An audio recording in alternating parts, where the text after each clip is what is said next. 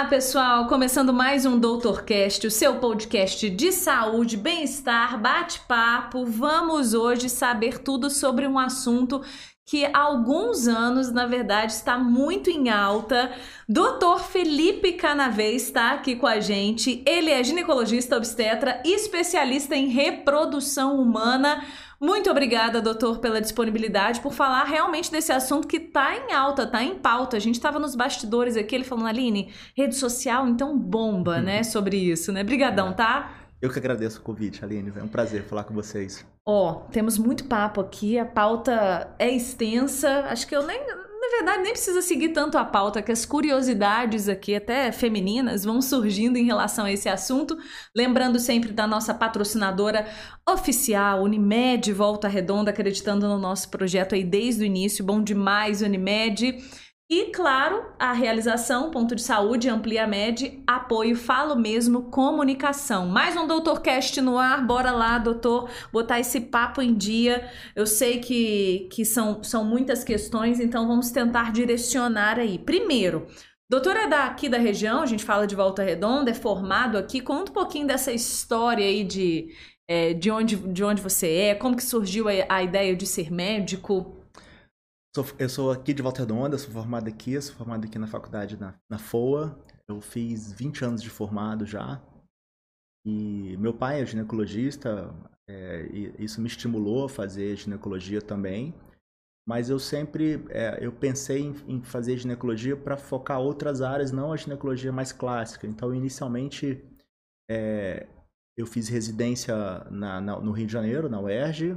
Uhum. Depois eu fiz o um mestrado na UERJ também. Depois eu fiz uma formação especificamente nessa parte de cirurgia por vídeo. Então eu comecei minha carreira muito focada para isso, para cirurgia, para é, vídeo cirurgia em ginecologia. Então muito tratamento de endometriose, coisas nesse sentido.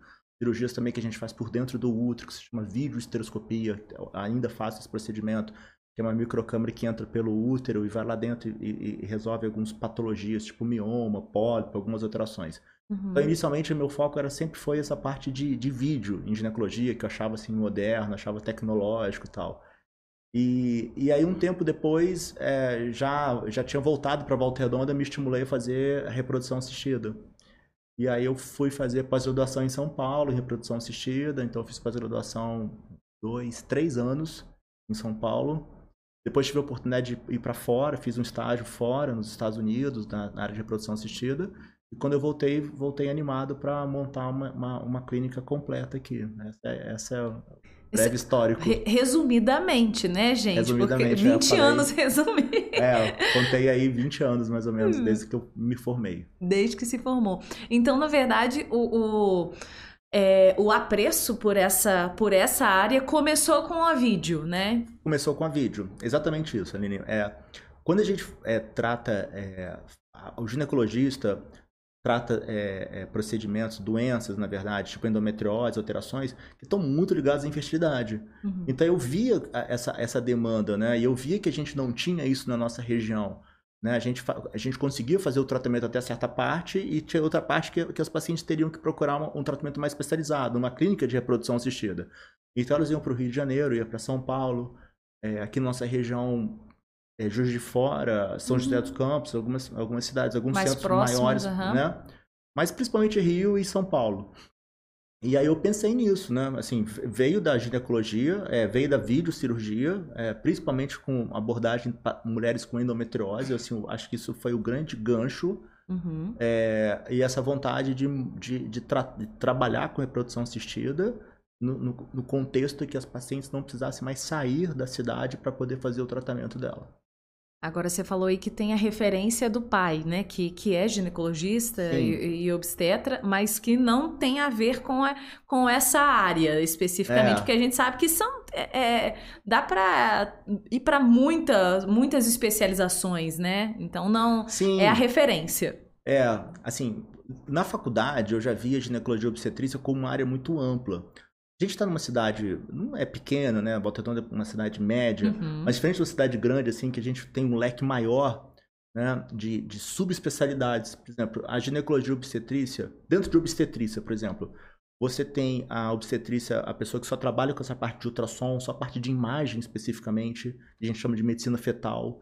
Uhum. É, tem procedimentos hoje, você dentro da medicina fetal você faz, você faz, você faz procedimentos assim como se fossem cirurgias intrauterinas. Isso é um barato, assim. É, é, se faz cirurgia no bebê ainda durante a vida uterina e depois fecha o, o, a, o, útero e a gravidez segue. Então tem muitas coisas interessantes. É um barato e uma doideira, né? É uma doideira. Mas é muito legal a possibilidade do, do, do, bebê ser tratado dentro da barriga, dentro do útero. Uhum. É, dentro da ginecologia, aí tem bastante outras áreas, tipo mastologia, parte de mama, né? Porque normalmente um profissional que faz essa parte, ele normalmente não trabalha em mais outras áreas, ele só parte parte de mama. Tem a parte da própria esteroscopia e a endoscopia, essa parte de vídeo. Tem a parte de sexologia, que é uma coisa que está crescendo muito. Uhum. É, então, isso é muitas. A grande parte dos profissionais que lidam com sexologia é, tem formação em ginecologia.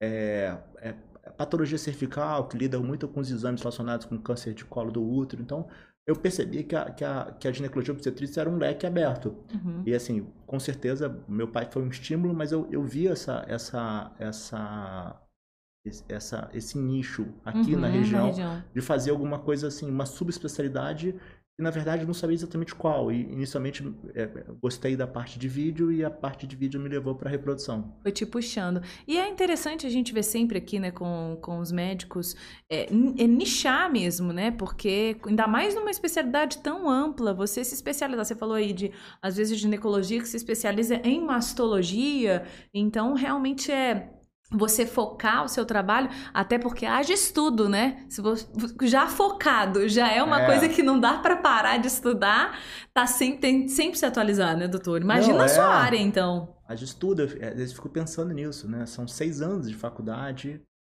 a residência de tecnologia obstetrícia hoje são três anos, então já uhum. são nove. nove. Aí se for para reprodução assistida seria mais um ano, no mínimo um ano. Quer dizer, e. Fora enfim, os, os. É, fora as outras coisas. Na verdade, nem e... sempre você vai. Eu fiz um mestrado, na verdade. Fiz um mestrado na UED e tal.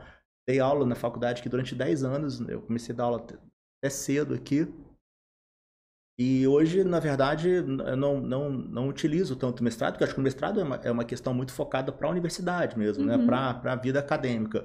Então, assim, nem sempre a gente vai direto. Eu fiz mestrado, hoje eu não atuo diretamente mais na, na, na universidade.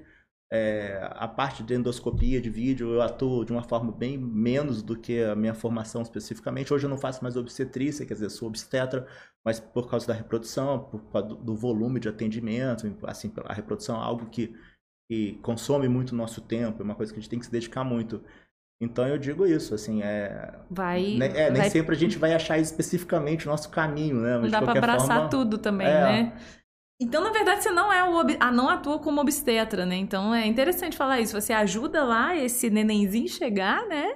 Mas é, indica para é. outros. A importância dessa parceria é muito legal também, né, é. né, doutor? Assim, não existe nenhum ginecologista que não é obstetra. Sim. Assim, né? É porque assim, Atuante, a formação né? é a, né? forma... a formação é uma coisa única. Você faz residência em ginecologia e obstetrícia. Mas você vê que tem muitos colegas que focam muito mais trabalhar com obstetrícia mesmo. Você vê muitos, uhum. você vê uhum. muitos colegas aqui que estão focando na questão do parto humanizado, então foco bem mais obstetrícia. Tem pessoas que o foco é mais ginecologia. Tinha uma coisa um pouco antiga, assim, na, na ginecologia obstetrícia, que é o seguinte, ah, o cara trabalha bastante, assim, com ginecologia obstetrícia. Aí ele vai ficando mais velho, ele vai largando a obstetrícia, que é questão de madrugada, de parto, sabe? partos que... É, tinha uma coisa um pouco assim, sabe? Acho que hoje em dia não tem mais tanto. Pelo menos a gente também vê bastante obstetras é, que continuam, né? Atuam, né? É. de, depende da opção, às vezes pelo parto cesariano. Então tem as opções também, né? As formas de trabalhar. É, mudou bastante, né? Assim, eu vejo o pessoal, a geração que está vindo aí, é, que, que estão focados em parto, né? E gostam de obstetrícia. Eu não vejo que isso eles vão se saturar e vão cansar, porque eles gostam. Mesmo. Os outros gostavam também, mas eu acho que, eu acho que, não sei, eu acho que é um pouco diferente a questão uhum. do Hoje, é, é, a parte do parto normal, que foi uma coisa meio que renasceu aí nos últimos duas décadas mesmo, assim, como uma coisa que foi restaurada, eu acho que mudou um pouco a, a dinâmica dos médicos aqui da região também. Você atuou como obstetra, ah, então, por, por quanto tempo? Caramba, por quanto tempo? Bom, você falou que como professor foram quase 10, né? Muito tempo. É, professor foram 10 anos, foi de 2005 a 2015. 2015 foi exatamente o ano que eu montei a clínica de reprodução e aí eu vi que gostava muito da faculdade, mas é por uma questão de tempo mesmo, uma questão de dedicação. E, como obstetra foi nesse período dando aula também? Ah, eu acho Pegou como, um pouquinho. É, eu acho que como obstetra. Pois é, até nisso eu era ligado mais à cadeira de obstetrícia e depois uhum. eu fiquei assim, poxa, mas eu também não tenho feito mais obstetrícia na minha clínica, então ficou uma coisa um pouco sonante, na verdade, assim, ser professor de obstetrícia sem, sem fazer obstetrícia na vida, na vida particular, Prática, né? Uhum. Na vida consultória, na vida clínica. Marlene, mas eu não sei, eu acho que eu acho que também uns, uns 10 anos, uns, uns 10, 12 tempo. anos como obstetra também, mas eu já parei algum tempinho já. É, não adianta, a gente, a reprodução humana pegou ele mesmo, assim, é, olha, e, chegou, e, é. e, e, a, e as pacientes... Eu, eu, peguei a reprodução, é, ela me pegou. É. Se escolheram ali, ó. É, bom, você que está acompanhando o nosso Doutor Cast já está seguindo a nossa página, acompanhando tudo no Instagram, no YouTube. Por favor, faça-me o favor, porque olha, no YouTube você inclusive ver na íntegra aqui todo o nosso bate-papo. Nós temos o nosso canal de cortes também no Instagram. Curta, compartilhe, encaminhe, encaminhe para aquela família querida que está aí às vezes com uma certa dificuldade de engravidar. Temos então aqui um bate-papo muito enriquecedor, só começando, hein, sobre esse papo que está cada vez mais em pauta. Hoje recebendo o Dr. Felipe Canavês, especialista em reprodução humana, e a gente está só entendendo aqui se foi ele que escolheu a reprodução humana, se é a reprodução hum. humana que escolheu ele. Enfim, fato é que já estão está há quanto tempo já na focadíssimo nessa nessa área, doutor? Dez anos. Dez anos que é mais ou menos o tempo da, da clínica também, né? É, na verdade, são 11 anos focado em reprodução. 11 anos. Agora, a só... clínica tem, tem 7. Tem Vai 7 fazer 8 esse ano. Tem a idade de Daniel. Idade não é? Daniel. Daniel, é. que a gente vai entrar ainda no assunto Daniel. Calma, Daniel é o. É, é o. é o filho do doutor, né? Beijo, Daniel. A gente vai falar de você ainda, tá? E da esposa, qual é o nome? Thaís. Thaís, Thaís, querida, beijo para você também. Família unida. Thaís não é da área médica, tá aí, ó. Ajudando, acompanhando os corres, porque é uma correria, né? Imagino é, essa vida de, desse, desse esposo aí médico, né, Thaís? Dani? Doutor, é, como que foi, assim, só pra gente voltar rapidinho, essa. essa é, esse tempo, essa experiência dando aula, que eu não sabia, não estava na minha pauta, hein? Você não me mandou, mas imagino que tenha sido também um tempo bem proveitoso, bem enriquecedor. Foi, foi um tempo bem enriquecedor. Eu tinha pouco tempo de terminado a residência em ginecologia obstetrícia e eu tinha entrado para o mestrado na UERJ. E nesse momento era um momento que a, que a própria faculdade aqui demandava da questão de titulação, tinha pouca gente com título de mestre, doutor tal. E, e aí me convidaram para dar aula e, e eu gostei, porque assim, eu estava muito estimulado ainda com a obstetrícia, eu gostava muito, ainda gosto, né? Eu, eu não atuo mais.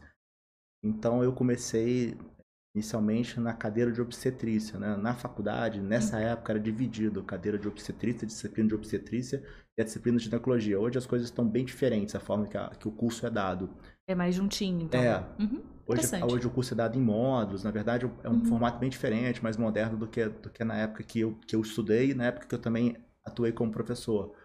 Mas foi muito bom, assim, é, principalmente essa questão da, da timidez, assim, né? Porque você dá aula para 60 pessoas, 70 pessoas, e, e, isso quebra um pouco, né? Porque hoje eu estou falando como jornalista, assim, umas grandes dificuldades os médicos têm esse de comunicar, a comunicação. Só que a comunicação é fundamental, assim, né? uhum. né? É, as pessoas é, hoje precisam se expressar bem tanto para os seus pacientes, quanto para a comunidade, quanto para os seus pares, para os seus colegas. Uhum. E médicos também, que hoje estão focados em rede social, na verdade. Então, é, o médico precisa, precisa, falar bem. E para falar bem, talvez uma das primeiras coisas é perder a, a timidez, né? A, a, inibição. É a prática, né? Então, você é. teve uma, uma escola disso dando aula. É, né? porque assim, você tem que dar aula. Você encara uhum. uma turma de 60... Acho que eram 60 alunos na época. Quando eu estudei, minha turma era de 80, era uma turma de 60. Muita gente. É muita gente. E é isso, na verdade, né? Então, assim, aí muda, você dá aula para uma turma, dá aula para outra turma e vai conhecendo as pessoas, e as pessoas te questionam. Questionam, uhum. é, alunos, na verdade, que estão ali é, ávidos pelo saber, pro, né? enfim, e isso é um crescimento, na verdade. Eu, eu tenho excelentes recordações e hoje eu tenho muitos colegas próximos, assim, que são ginecologistas obstetras que estão super bem aqui na região, que foram alunos, então, assim, que eu, que eu fico feliz com isso. Imagino, dar aula deve ser realmente ainda mais para essa quantidade, muito prazeroso. Tive mentorados de oratória, muitos médicos, inclusive, você falando aí da timidez, um médico que era muito tímido e recebeu uma proposta de depois a gente trabalhar bastante com a oratória e ele avançou muito, gravou muito vídeo também e aí conseguiu dar aula, né? O Aline foi chamado para dar aula, eu falei, maravilhoso. Ele, como vai ser? Eu falei, não sei, mas aceito a oportunidade. E é realmente isso que o doutor disse, né? Ali, ali na, na prática que, que vai vencendo esse outro ponto que é tão importante, viu? Para os. Aí eu fazendo meu jabá, gente. mas é muito, muito legal mesmo. Dez anos dando aula é um tempo anos. muito considerável, muito, muito enriquecedor, imagino mesmo. E aí o que você disse, né? Eles questionam, né? Porque estão afoitos ali por, pela, por, por esse conhecimento, com vários tipos de questionamento. Isso é, coloca a gente em diversas situações e faz a gente crescer e aprender, né? Doutor, agora vamos lá. É, você falou que começou muito a atuar com a endometriose, além de né, na, no trabalho de vídeo, é, principalmente. Uhum. A endometriose ela é tratada principalmente por vídeo? Existem outras formas de tratamento? Como que é? Então, a endometriose é uma doença crônica, né? Uhum. O que é endometriose em si? É, é né, o, endométrio é o tecido que recobre o útero por dentro, né? O útero, esse, esse tecido ele cresce, cresce, cresce, teoricamente esperando que o embrião vai se implantar. Como não ocorreu é, uma gravidez naquele ciclo, esse, esse tecido se descama. Isso é a menstruação. Então, todo mês ele cresce, cresce, cresce e se descama, né? Então, é um tecido que sai os homens não sabem disso, mas as mulheres sabem que na menstruação às vezes pega algumas membraninhas, algumas coisas no meio do sangue, uhum. né? A menstruação não é só sangue, você vê, né, né consegue perceber parte desse tecido que está indo embora. Uhum. É, por algum motivo, né, e tem algumas explicações, esse tecido que, que, que teria que crescer só dentro do útero, ele começa a crescer em outras partes, principalmente da pelve da mulher no ovário, na, atrás do útero, mais relacionado ao intestino, na frente do útero, mais relacionados com a, com a bexiga. E esse, esse tecido vai crescendo e, ele não tem onde sair, não tem onde sair esse sangramento dele. Então vai causando algumas inflamações. Ele fica ali grudado ele e fica aumentando. Ali grudado e aumentando. Isso é, é, é, é lento, mas isso uhum. é teoricamente um processo contínuo. Quase então, que mensal mesmo, que a menstruação que mensal vem pode ali... existir uma tendência de, de aumentar um pouquinho. Uhum. Então, é, Existe, existe alguns estudos já no Brasil e no mundo do tempo, é, que é um dos maiores problemas da metriose, que é o tempo de demora para se fazer diagnóstico. Então, às vezes, os pacientes estão com dor, estão com uma cólica, que é confuso, porque é, é, teoricamente é normal ter cólica na menstruação, é normal ter dor, né? Uhum. Existe a, a, cólica menstrual.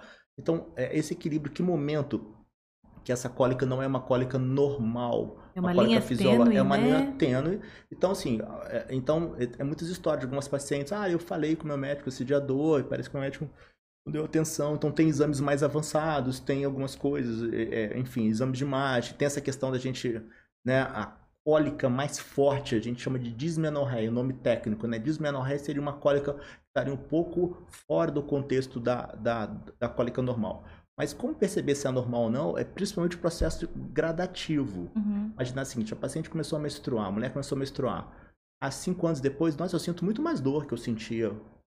Aí, dois, três anos depois, é, é, é, eu sinto mais dor do que eu sentia há dois anos atrás. Então, esse processo dessa dor que está aumentando é a luz mais amarela de uma possível endometriose. Uhum. Então, a endometriose ela vai fazendo essa inflamação na pelve, e, e, lentamente vai fazendo com que os órgãos vão aderindo, grudando, chamadas aderências. Uhum. Isso tem um impacto imenso na qualidade de vida dessa mulher. Que é uma dor, é uma dor crônica, muito forte. Né? Porque ela é uma doença crônica. É, é uma dor que pode é, não responder aos medicamentos. Ela, ela, ela uhum. assim, antes não tomava medicamento, agora eu tomo um medicamento.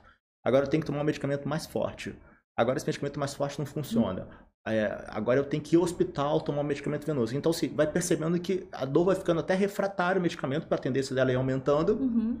Então, é dor é, que causa dificuldade é, para ter relação sexual, dor para ter relação sexual, dor para evacuar, dor para urinar, tudo muito relacionado à pelve.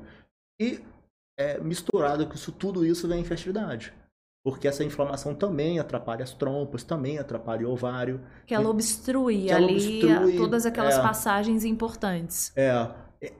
A obstrução, por exemplo, da trompa, por exemplo, e a distorção anatômica que causa hum. na pelve, né? Porque imaginar que que o, o, a trompa tem que estar aberta, ela não pode estar entupida, e ao mesmo tempo ela tem que estar numa posição razoável para ela conseguir captar esse óvulo que está mais próximo do ovário. Uhum. E, ela vai, e essas distorções vão atrapalhando esse processo. Mas esse não é o único mecanismo que a endometriose causa infertilidade. Né? Existem outros mecanismos, simplesmente a inflamação, mesmo que a trompa não esteja entupida, mesmo que não exista uma distorção, mas essa inflamação atrapalha um pouco a qualidade do óvulo, atrapalha o processo da ovulação, atrapalha a motilidade espermatozoide. Então tem vários outros mecanismos que a gente não sabe todos ainda, mas a gente sabe que a endometriose está muito relacionada com a infertilidade, uhum. que vai além dos processos obstrutivos.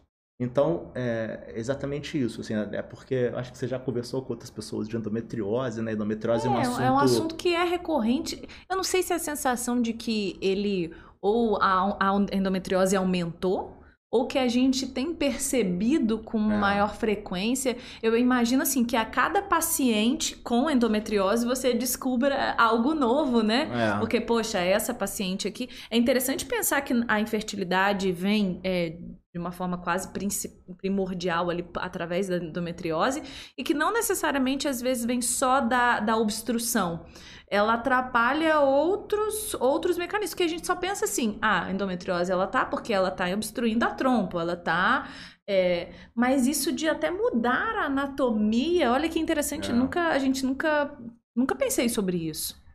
É, você fez uma pergunta que é uma pergunta que a gente já tem uma resposta, assim, se a endometriose está aumentando uhum. ou a uhum. gente faz mais diagnóstico. Quer dizer, claramente a gente vê muito mais pacientes hoje com diagnóstico de endometriose. Mas, aí, mas é por quê? Porque os médicos estão mais atentos, pacientes estão mais atentos, os exames ficaram mais avançados? Em parte, sim.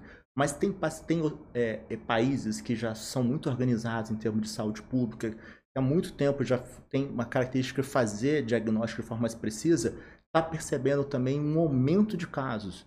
Então não é só um viés, assim, não é só uma impressão assim, ah, Claro, é, o, o, médico começa a pedir os exames mais corretos, os pacientes começam a questionar mais, aparecem mais exames. Não é só isso. Está aumentando o número de endometriose, como está aumentando o número de homens. Né? Vou, uhum. Rapidamente vou falar da, da parte da, Sim, da masculina. Está uhum. aumentando é, homens com dificuldade na, na, na, produção de espermatozoides, espermatozoides com mais defeitos, assim. É, como, por exemplo, está aumentando algumas, alguns cânceres, como está aumentando a, a, incidência de câncer de mama é, tá aparecendo câncer de mama cada vez em mulheres mais, mais jovens. Então existe alguma coisa acontecendo, assim, que a gente não sabe exatamente o que é. é eu já ia perguntar, o que que, o que, que pode então, ser, né? Então, tá, então, assim, para não ficar tão assim, é, é, sem, sem vago, assim, então assim, está aumentando a incidência de algumas doenças. Essas doenças estão aparecendo em idade mais jovens, como a endometriose e o câncer de mama. Uhum. É, exatamente o porquê que está acontecendo isso, a gente não sabe exatamente, né? Entender que é, alguma interação com o ambiente, por exemplo, é, muitos países hoje têm uma qualidade do ar muito melhor que tinham há, há 10, 20, 30 anos atrás, porque hoje existe, é, enfim, é, algum tipo controle, de controle né? e tal. É, se fuma menos, na verdade, né? Por exemplo, o ambiente se fuma menos, né? Assim, como era, eu acho isso tão curioso, que eu lembro que na escola tinha professor que fumava uhum. dando uma aula, né? Você viu é isso? É verdade. E não era uma coisa chocante, era uma coisa alunos, dos anos 80, assim, bem... anos 90, aluno, é, médico, né? Eu lembro que médico fumar e você ter cinzeiro em sala de espera, você tinha cinzeiro em restaurante. Assim. Hoje a gente, essa geração não, não sabe como é isso, como todos os lugares tinham um cheiro de cigarro. Então, assim, se fumava muito mais e se fumava também de uma forma muito mais passiva, que a gente inalava essa fumaça. Uhum. Então, não é exatamente a qualidade do ar, é, uma das teorias assim que, que tem bastante aceitação é a questão do alimento, da, o que, que a gente come. Uhum. É, a, a, gente come hoje muito mais alimento processado do que se comia um tempo atrás. É, não só alimento processado com a questão química dos alimentos, enfim, mas também de, de conservantes e de agrotóxicos. Por exemplo, hoje a gente consegue comprar uma fruta que é produzida na Tailândia então, como é que essa fruta chega Veio. aqui? Então, na verdade, existe. Preservada. É, ela, ela, ela, é preservada com, com conservantes, uhum. com tudo isso. Quer dizer, tudo isso. Mas isso não é uma coisa tão clara, né? Assim, Ainda é... é agrotoxicância é uma coisa clara, assim, muitos países de, proibiram vários usos de agrotóxicos porque viram aumentar. Uhum. E o agrotóxico, é, é, ele é mais importante nesse mundo globalizado, porque antes a gente tendia a comer as, a, os produtos que eram mais regionais. Né? Então precisava menos desse agrotóxico para o transporte. Então, conforme existe uma demanda populacional, hoje o planeta tem, tem aumentou, nós estamos 7 bilhões, 8 Acho que bilhões. é, eu acho que até tava sete e confuso. pouco, é, eu acho que era isso Então, quase oito.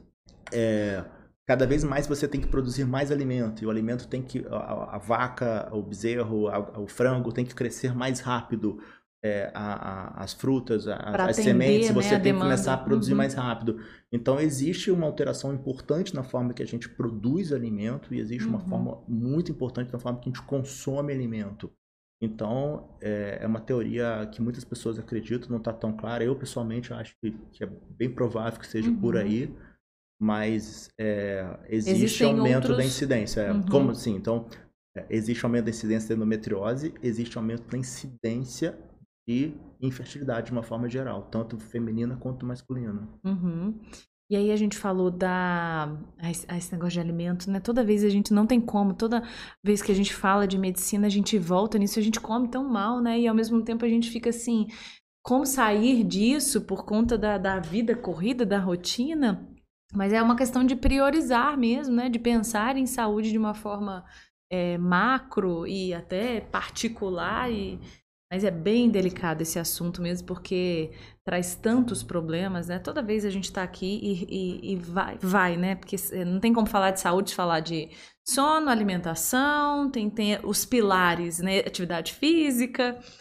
Então, falando aí, falamos muito, né? Estamos falando muito de endometriose. Você que chegou agora está acompanhando nosso Doutor Cast, hoje recebendo o Dr. Felipe Canavês, especialista em reprodução humana, médico ginecologista e obstetra. Estamos falando é, sobre reprodução humana, sobre esse assunto já tão em voga, tão em alta aí. Entramos na questão da endometriose, que é um pontinho aí chave para a gente falar de infertilidade. Não tem como falar desse assunto sem falar é, dessa. É uma doença, né? Dessa Sim, doença crônica, como o doutor disse. Acompanhe a gente nas redes sociais, curta, compartilhe, encaminhe esse conteúdo para quem é, quer entender mais sobre esse universo. Gente, é um universo mesmo, muito assunto, é muito amplo, mas ainda focado na endometriose, que eu acho que é, que é um assunto bem importante.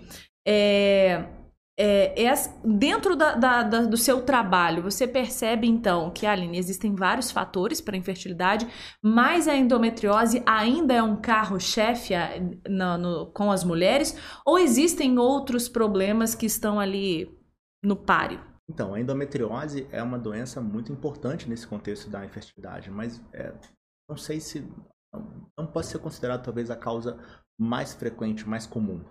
Quando Já gente- foi ou Não, nunca foi? Não, Uhum. é, é, assim, ela está aumentando cada vez mais sua importância. Mas assim, quando a gente pensa em engravidar, assim, casal que quer engravidar, é, o médico tem que pensar em três perguntas claras na cabeça dele, assim, como é que está o espermatozoide, como é que é a parte masculina, é a coisa mais simples de avaliar. Então, como é que o espermatozoide, se ele está normal ou não, o espermograma, como é que é o sêmen, né? Como é que está essa parte? É, depois a gente vai para as duas perguntas especificamente a mulher. Como é que é a parte ovulatória, hormonal? E a outra pergunta é como é que é o, a- o trato genital, como é que é essa parte anatômica. A endometriose entra muito aqui. Uhum. Então a gente tem que saber se o espermatozoide é bom, se a paciente ovula e se está tudo certo, principalmente com as trompas. Se o espermatozoide vai conseguir passar por Chegar. todo esse caminho e chegar lá. Então são três perguntas que tem que estar na mente a gente tem que conseguir responder. Então, é, sobre prevalência de números, é assim. É, se acredita em torno de uns 35% das causas de infertilidade são causas femininas do casal. Em torno disso, 35% as causas são masculinas. Então, se a causa feminina não é maior do que a masculina, isso é mais Olha. importante, porque culturalmente existe um peso muito grande para a mulher. Assim, tipo assim, o casal não está tentando engravidar assim, ela não consegue engravidar, ela não conseguiu dar um filho. Então, existe, é uma coisa cultural, é uma coisa é, que é da nossa, da nossa formação mesmo, Ainda mais hoje. machista, Uhum. enfim. É, em torno de uns, uns 15 a 20% a causa estaria nos dois, tanto masculino quanto feminina. Uhum. Em torno de uns 10% a gente não sabe exatamente a causa. A gente chama de infertilidade sem causa aparente. O casal tem uma dificuldade em engravidar, mas os exames não mostram exatamente o porquê. Né? Então, é, existe a, a causa masculina, muitas vezes ela é negligenciada, porque o homem não gosta de fazer exame, o homem não gosta de ir no médico. Na minha rotina, na minha prática, É muito comum, assim, a paciente vai, faz exames, faz exames mais invasivos. Cadê o espermograma do seu marido? Ah, ele vai fazer. Vai Aí fazer. volta um tempo depois, ah, tal, mas é porque ele tava não sei o que. Quer dizer, eu percebo, assim, que, que o cara é, é posterga e a mulher fica tentando, quer dizer, então, é, e muitas vezes está ali, e ela está fazendo uma opção de exame e está aqui, né? É, a- a- quase a mesma chance de estar um problema com ela, com a mulher, tem uma chance de estar com o homem. Então, é, o fator masculino, ele é muito importante. Aí depois a gente vem passar na, na parte hormonal ovulatória. Uhum. Aí, provavelmente, seja a causa mais comum de dificuldade para engravidar. Não a endometriose. É simplesmente, as, não simplesmente, não é tão simples assim. As pacientes que não ovulam bem. Não, é, não, é, a parte hormonal não funciona é também. um pouco. A questão do ciclo, a questão da ovulação. E aí está muito relacionado com a parte hormonal, aí tem relação tireoide, tem relação Hum. com obesidade, tem relação com sobrepeso, aí com alimentação, que a gente volta a falar. Então existe um mundo aí. Então talvez a causa mais comum da infertilidade feminina são as causas ovulatórias. Ovulatórias e A hormonais. síndrome do ovário policístico, que é muito comum, que é um Opa. assunto também que fala demais. Sou paciente disso. Dá um, dá um podcast só, Só sobre, sobre isso, assunto, né? É a tal da SOP, né? SOP, dá um, dá um podcast mesmo sobre esse assunto, porque é um assunto complexo em termos da, de entender exatamente, é, exatamente todos os mecanismos dessa, dessa. Não seria uma doença, seria uma alteração, mas ao Uhum. mesmo tempo estaria muito relacionado, porque é muito frequente, né? E é alguma coisa crônica também, que enquanto a mulher está tomando pílula tende a funcionar bem, e quando ela parar é um ovário que não funciona tão bem, que pode ter uma dificuldade de, de, de engravidar. E aí depois você vem para a parte anatômica. Então a endometriose tem um papel muito importante aqui, Uhum. Mas outras alterações têm um papel tão importante quanto a endometriose, principalmente nas- nas- nos problemas das trompas, que são as infecções pélvicas. Muitas infecções até é, que são contraídas por doença sexualmente transmissível. Né? Então, é, entende também que existe hoje, é, mulheres têm mais parceiros sexuais no decorrer, Uhum. né? A gente comparando por décadas, assim, né? Então, aumenta a chance de contrair uma doença sexualmente transmissível que tem um impacto nas trompas, principalmente um germe chamado clamídia. Clamídia. Clamídia. A clamídia é um germe que às vezes não tem muitos sintomas. Ela pode ter um corrimento, não- nada muito diferente do, do que um corrimento comum, não tem sintomas muito claros. E aí, e aí ela está tentando engravidar, não consegue. A gente faz um exame para avaliar as trompas dela. A gente percebe que as trompas estão alteradas, que estão até obstruídas. E tem como fazer um teste, é uma sorologia. A gente pede anticorpo e a gente avalia que ela já teve essa infecção. É igual a gente pede IgG para Aham. infecção antiga, né? Para rubéola. tem saber o que ter. você aham. ter filhos no pré-natal é isso, né? A gente pede é, vários é, é, marcadores de infecção, chamados sorologias, e a gente vê ali se tem uma doença mais recente ou se uma doença antiga. O que a gente quer ver numa gestante é ela ter, ela, é bom ela já ter tido rubéola, é bom ela já ter tido toxoplasmose, é bom ela já ter tido é, doença catapora, essas coisas assim. de- citomegalovírus, porque normalmente essas doenças só tem uma vez. Uhum. Então ela, não- ela não vai ter mais durante a gravidez. que, que então, é um risco, É, né? a grande parte das doenças. Então, é, então a gente, a gente, os médicos avaliam muito nessas, nessas sorologias é, infecções recentes e infecções antigas.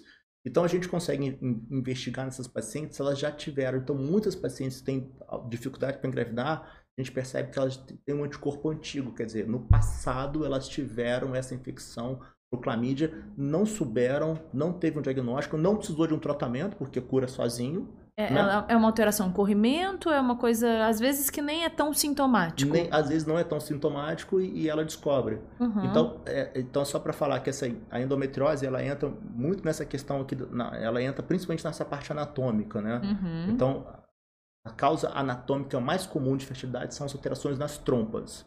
E alterações das trompas mais frequentes são causadas tanto por endometriose quanto, por Quanto- doença sexualmente transmissível. E a Uhum. doença sexualmente transmissível mais comum que causa isso é a clamídia. Clamídia. É. E dentro dessa alteração, dessas alterações anatômicas, além da endometriose, a gente pode lembrar de quais aí que dentro da sua realidade de trabalho aí dá para perceber.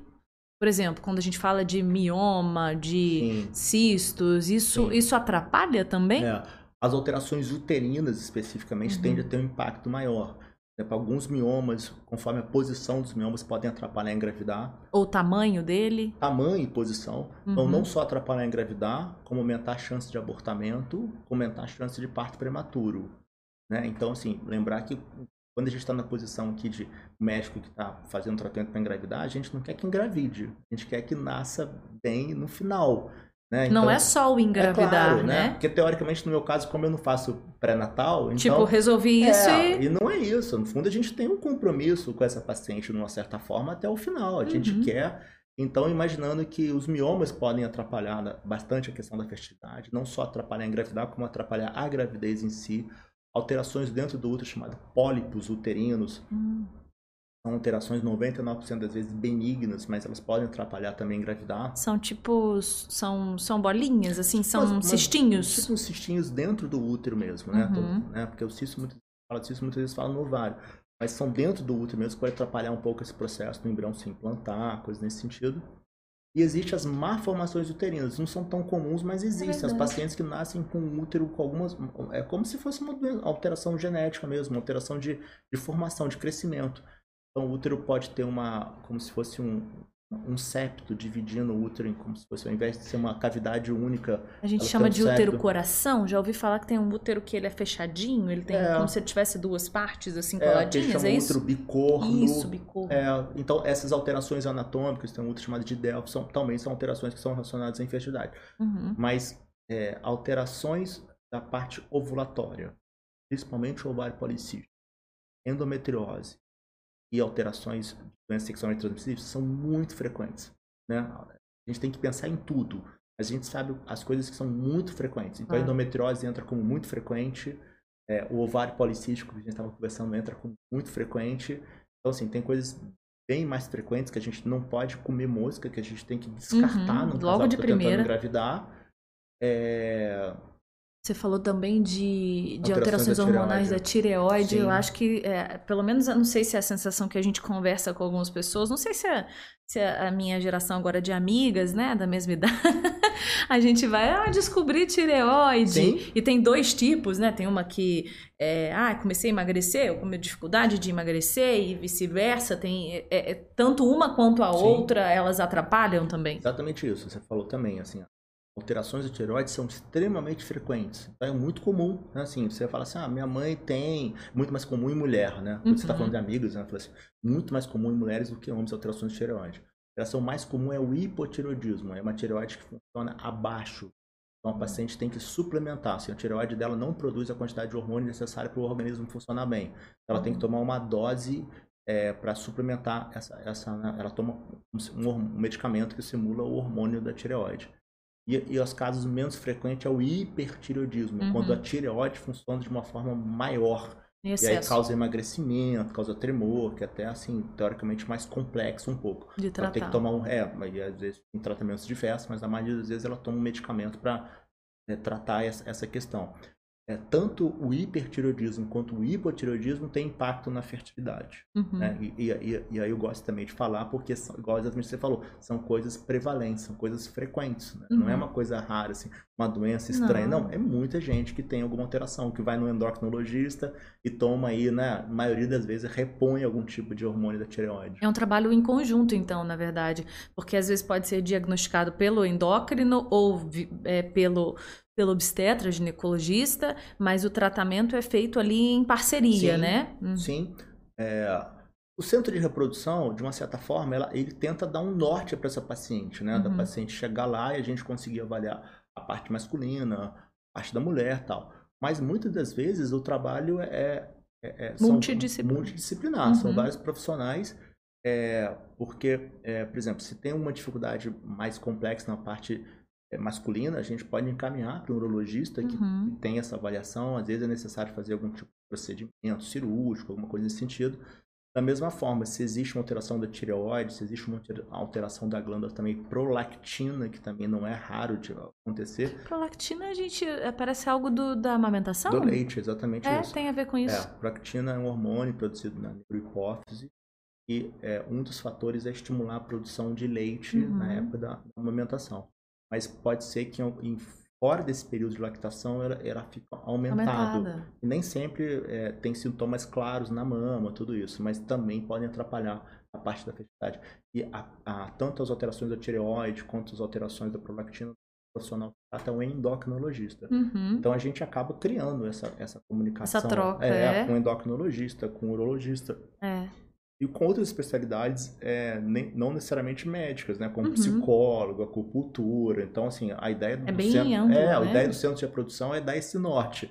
A gente não é dono da verdade, a gente não sabe tudo, mas a gente conseguir direcionar. É a né? atividade física, é o nutricionista. Nutricionista, é o... né? Aham. Exatamente isso. A gente entender, olha, é, né, você, nessa situação sua, é igual você falou, que a gente acaba voltando muito a falar de alimentação. Eu, não- eu não gosto de supervalorizar a alimentação porque dá uma certa culpa. Isso não é, muitas vezes não é real. Imagina assim, ah, você não consegue engravidar porque você não se alimenta direito, que você está com sobrepeso. Nem, nem sempre é assim. Mas é um, um fator a ser avaliado. é um fator a ser avaliado, Uhum. mas é, é, Repensado. mas, por exemplo, quantas grávidas com sobrepeso e obesas a gente vê? Então, quantos pacientes que não precisaram de nenhum tipo de tratamento? Uhum. Então, mas eu acho assim que tudo é importante, né? Assim, quando está no contexto de, engravidar, aí a gente entra, né, especificamente é, alimentação, atividade física, é, parte emocional, né, psicológica. E a gente sempre pode melhorar, né? Porque assim, a gente. Ah, fulano come bem, mas a gente sabe que a gente pode fazer ainda melhor, né? Então, é, ainda mais pensando aí nisso, com, com um propósito tão, tão maior. A gente sempre fala aqui dessa, desse trabalho multidisciplinar do médico, né? Como que, que existe essa parceria, como que é importante isso. Acho que em todas as áreas, mas na área medicina, na área médica, como que precisa, né? De, de, de tantos especialistas, sejam, sejam próprios médicos, como a gente falou do endocrinologista, sejam de outras áreas que vão, vão contribuir. Então, Sim. essa, esse trabalho parceiro, assim, é, é fundamental. Um outro fato interessante que você falou da prolactina, é, quando a gente amamenta, fala, ah, tá amamentando, não vai engravidar, né? E a gente sabe que acontece em casos, né? Sim. Mas realmente é porque é, se ele tá, eu nunca tinha pensado, né? Se ele tá, um- é um hormônio, né? Um hormônio? É, exatamente isso. se ele tá aumentado, ele dificulta. É, a- a- é, o organismo, é, a natureza Entende. é perfeita, É. exatamente isso. Quando a mulher está amamentando, né, o ato de amamentar estimula a prolactina a ficar mais alta e a prolactina mais alta estimula a produção de leite, isso é um ciclo, Uhum. né? E a prolactina mais alta, o que, que o organismo entende? Que essa mulher não pode ter outro filho nesse momento, Calma, porque ela está tá cuidando amamentando, né? Diferente dos outros, dos outros animais, é, é, a mulher tende a ter um filho por vez e esse bebê nasce muito dependente, né? Assim, diferente dos outros mesmo, assim. É, é, é, você vê, assim, as- Os bichinhos. parte de uma, de uma vaquinha de, de erro, né? De um cavalo. Às vezes ele, cai no chão, ele levanta. Ele levanta e pega. O bebê não levanta. Concorda? Assim, É. ele- se você não, não, não, não ele tem colocar um ele aqui- instinto, mas é, tem essa então, assim, necessidade. ele nasce muito dependente. É. Né? Das espécies que são mais dependentes, é o, é o, no caso da espécie humana, é o bebê e essa relação com a mãe. Então, essa prolactina mais alta, ela funciona com o processo de inibir o processo da ovulação. Uhum. Mas confiar isso Ah, cegamente não, gente, faz isso é um não. hein? risco, né? Não, não faz isso não. Tô É um amamentando risco. ainda, ainda. Por isso que não, pois é, por isso que antigamente era muito comum assim, né, a paciente a mulher, né? Confiar Paciente- cegamente, né? É, mas fu- funcionava de uma certa forma. Ela, ela começava a vida sexual cedo, porque ela casava cedo, né? Ela Uhum. casava com 13, 14, 15 anos, começava uma vida sexual cedo. Então ela começava a engravidar ali com uns 15, 16 anos, então ela, ela engravidava e ficava nove meses é, sem menstruar, praticamente. Uhum. E aí ela começava a amamentar e se amamentava com mais frequência, né? E aí nesse tempo, é, às vezes um ano com uma amamentação mais, mais farta tal. E aí quando ia diminuindo a amamentação dela, ela engravidava novamente. não Era é isso? esse, Então, é assim, verdade. esse era o é um ciclo. por ano. É, esse era o ciclo que se tinha antigamente. Quer dizer, É, então a- a verdade. amamentação dava uma, uma, uma segurada. Mas algumas pacientes engravidam amamentando, e isso é um fato mesmo, não dá pra confiar. Mas é, é claro que, que depende de cada caso, né? Da dificuldade e da facilidade de, de cada um. Agora, você entrou num ponto aí de idade. Ah, antigamente as mulheres né, casavam a vida sexual cedo, não que né, a vida sexual também hoje é de, de muitas mulheres, muitas meninas começam cedo, mas tinha aquela coisa do casar cedo e do procriar, né? Nossa, vou, vou, não existia esse método, método contraceptivo. E hoje a gente sabe que muitas mulheres é, esperam, aguardam, casam, esperam alguns anos. A idade é verdade, é mito? O que, que é? Ela realmente ela é um fator que pesa mais para o homem, mais para a mulher ou só para a mulher? Como que, que é isso nessa relação de fertilidade desse casal? Pois é, esse é, é um dos assuntos mais importantes quando a gente fala sobre idade, essa relação com a idade. E aí isso tem um peso muito mais forte relacionado às mulheres, né? Então a gente. É a o gente, reloginho que a gente é, chama, a né? gente estava O conversando relógio. sobre essa questão como era no passado, né? Ela começava, ela casava muito cedo, começava a ter filhos cedo e ela ia, e, conforme ela ia parando de amamentar, engravidava de novo, né? E era aquelas escadinhas mesmo. E, e era Uhum. triste, né? Porque assim, perdia filho, né? Assim, era é uma realidade do, do- do- Vamos lá. de- Não era aquela quantidade de filhos que às vezes a gente imagina, existiam muitas perdas, tinham né? muitas muitas perdas, aham. né? Crianças nasciam prematuras, ou então, Uhum. assim, tipo, crianças não, não existia tanto tratamento, não existia o neonatal, enfim, Uhum. isso no contexto. E aí, no final dos anos 50, foi lançado um medicamento nos Estados Unidos para regular a menstruação. Logo depois, esse medicamento foi entendido como uma pílula anticoncepcional. Isso foi a grande revolução, a primeira grande revolução feminina em termos da ginecologia, em termos do medicamento. Essa foi a primeira grande revolução. E a partir daí acabou essa escada. Acabou essa escada, na verdade. Ela não ficou tão. Ela não, ela não, precis- não precisaria passar com essa questão da alimentação. Ela começou a tomar pílula anticoncepcional e ela conseguia planejar. Né? Então a, a pílula anticoncepcional foi um grande planejador é, da família. Né? Uhum. No fundo a gente fala assim, planejamento familiar, da família, não é da mulher, é o casal. Uhum. É porque, na verdade, era muito mais puxado para a mulher, né? O homem ia sair para trabalhar e a mulher ficava lá com 14, 15 filhos, enfim, com uma, Uhum. uma vida né, Dedicada a isso, aí, né? dedicada a isso. É, e aí isso funcionou muito bem. Mas nos últimos anos, a gente começou a perceber, né, esse fenômeno da questão da idade foi exatamente isso. A paciente usava a pílula bastante tempo e aí chegava com 37, 38, 39 e falou assim: "Ah, eu não quero mais, é, agora eu quero, agora eu decidi ter filhos". E aí ela suspende a pílula e às vezes algumas pacientes começavam a ter dificuldades maiores e essa dificuldade, quanto maior a idade dela, maior. Então, aí a gente entendeu que a pílula anticoncepcional ela funcionou como um planejamento familiar é, até um determinado momento. Entre aspas, Entre né? aspas, porque ela, ela conseguiu não ter filhos na época que ela não queria ter filhos. Mas não necessariamente ela não conseguiu ter filhos na Quando época que ela queria ter filhos. É comum, é, isso é comum, é normal. Né? Aí você tem hoje uma, uma- é, mulheres muito mais independentes, existe uma formação é, longa em todas as carreiras. A formação médica é uma formação longa, mas em todas as carreiras. Uhum. Só termina a faculdade, tem que fazer uma pós-graduação, depois tem que se adequar ao trabalho, depois tem que investir numa empresa, numa tempo sala quando a gente vê, né, num escritório.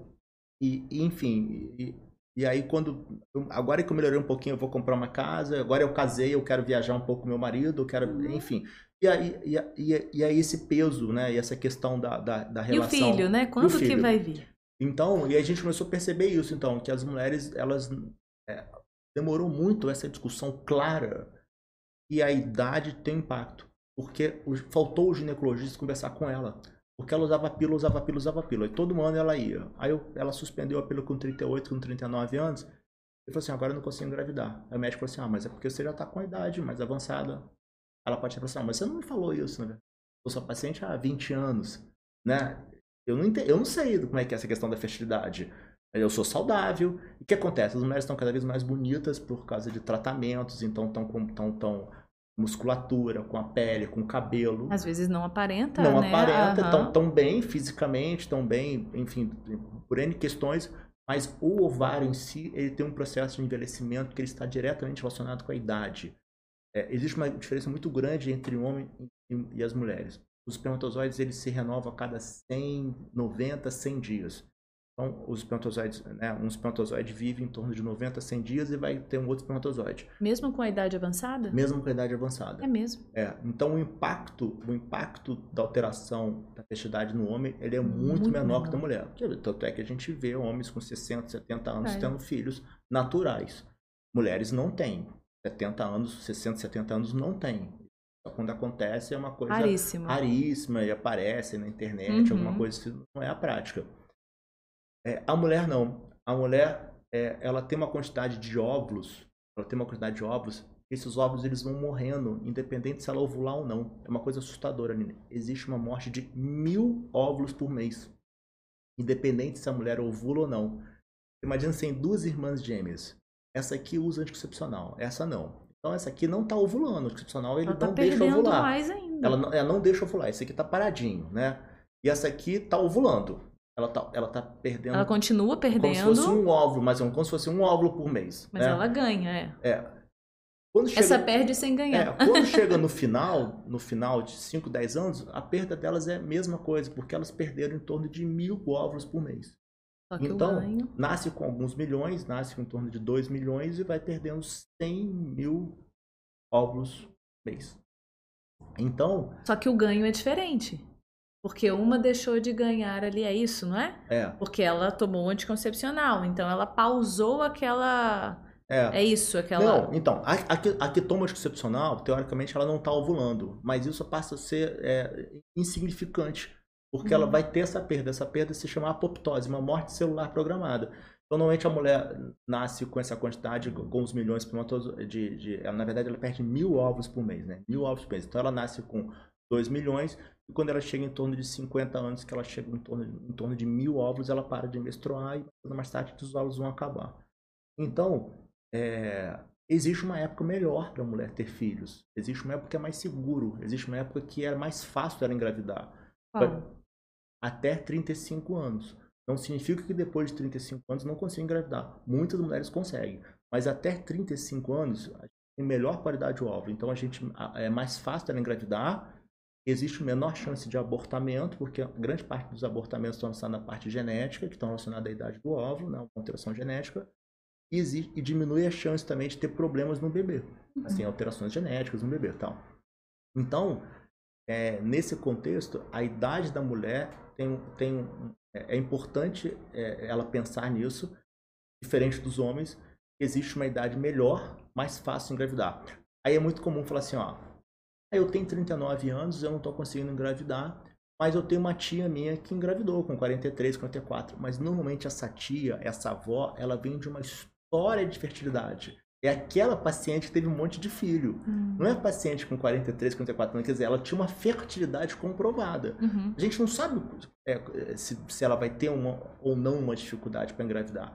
Então, na verdade, é isso que a gente chama hoje de planejamento familiar. Quantos filhos eu gostaria de ter? Um, dois, três? Então, quanto tempo eu comecei, deveria começar a tentar engravidar? Pensar sobre Quem, isso. quem cara. quer ter três filhos não deveria começar com 35. Talvez começar um pouco antes, concorda? Porque não é mole, E mesmo- né? e mesmo- É mole você ter um filho assim por ano, não é verdade? Não, nem até assim, é, é, né, o desgaste físico, mas até a disponibilidade ali do seu corpo, né? Claro. De- tem todo, tem muitas É. questões envolvidas, Sim, né? Então, sim, fazer- Agora, o fato de, ah, eu tomei anticoncepcional, já, já ouvi muito isso, né? Fulano não está engravidando porque tomou muito tempo anticoncepcional. Aí o anticoncepcional tá no corpo dela, aí vai demorar muito pra sair, É. ó, quando você parar, e pode relaxar, que ainda vai um, dois anos aí até esse anticoncepcional sair. Existe isso? Isso é mito? Depende do anticoncepcional, quando a gente fala de anticoncepcional é anticoncepção, né? É, isso depende de- desse hormônio que tá ali nesse medicamento? Como que é? Da paciente? Quando a gente fala anticoncepcional, a, gente- a maioria das vezes a gente está falando de anticoncepcional oral, pílula. Uhum. Né? Então, para pílula, isso é um mito. Um mito, assim.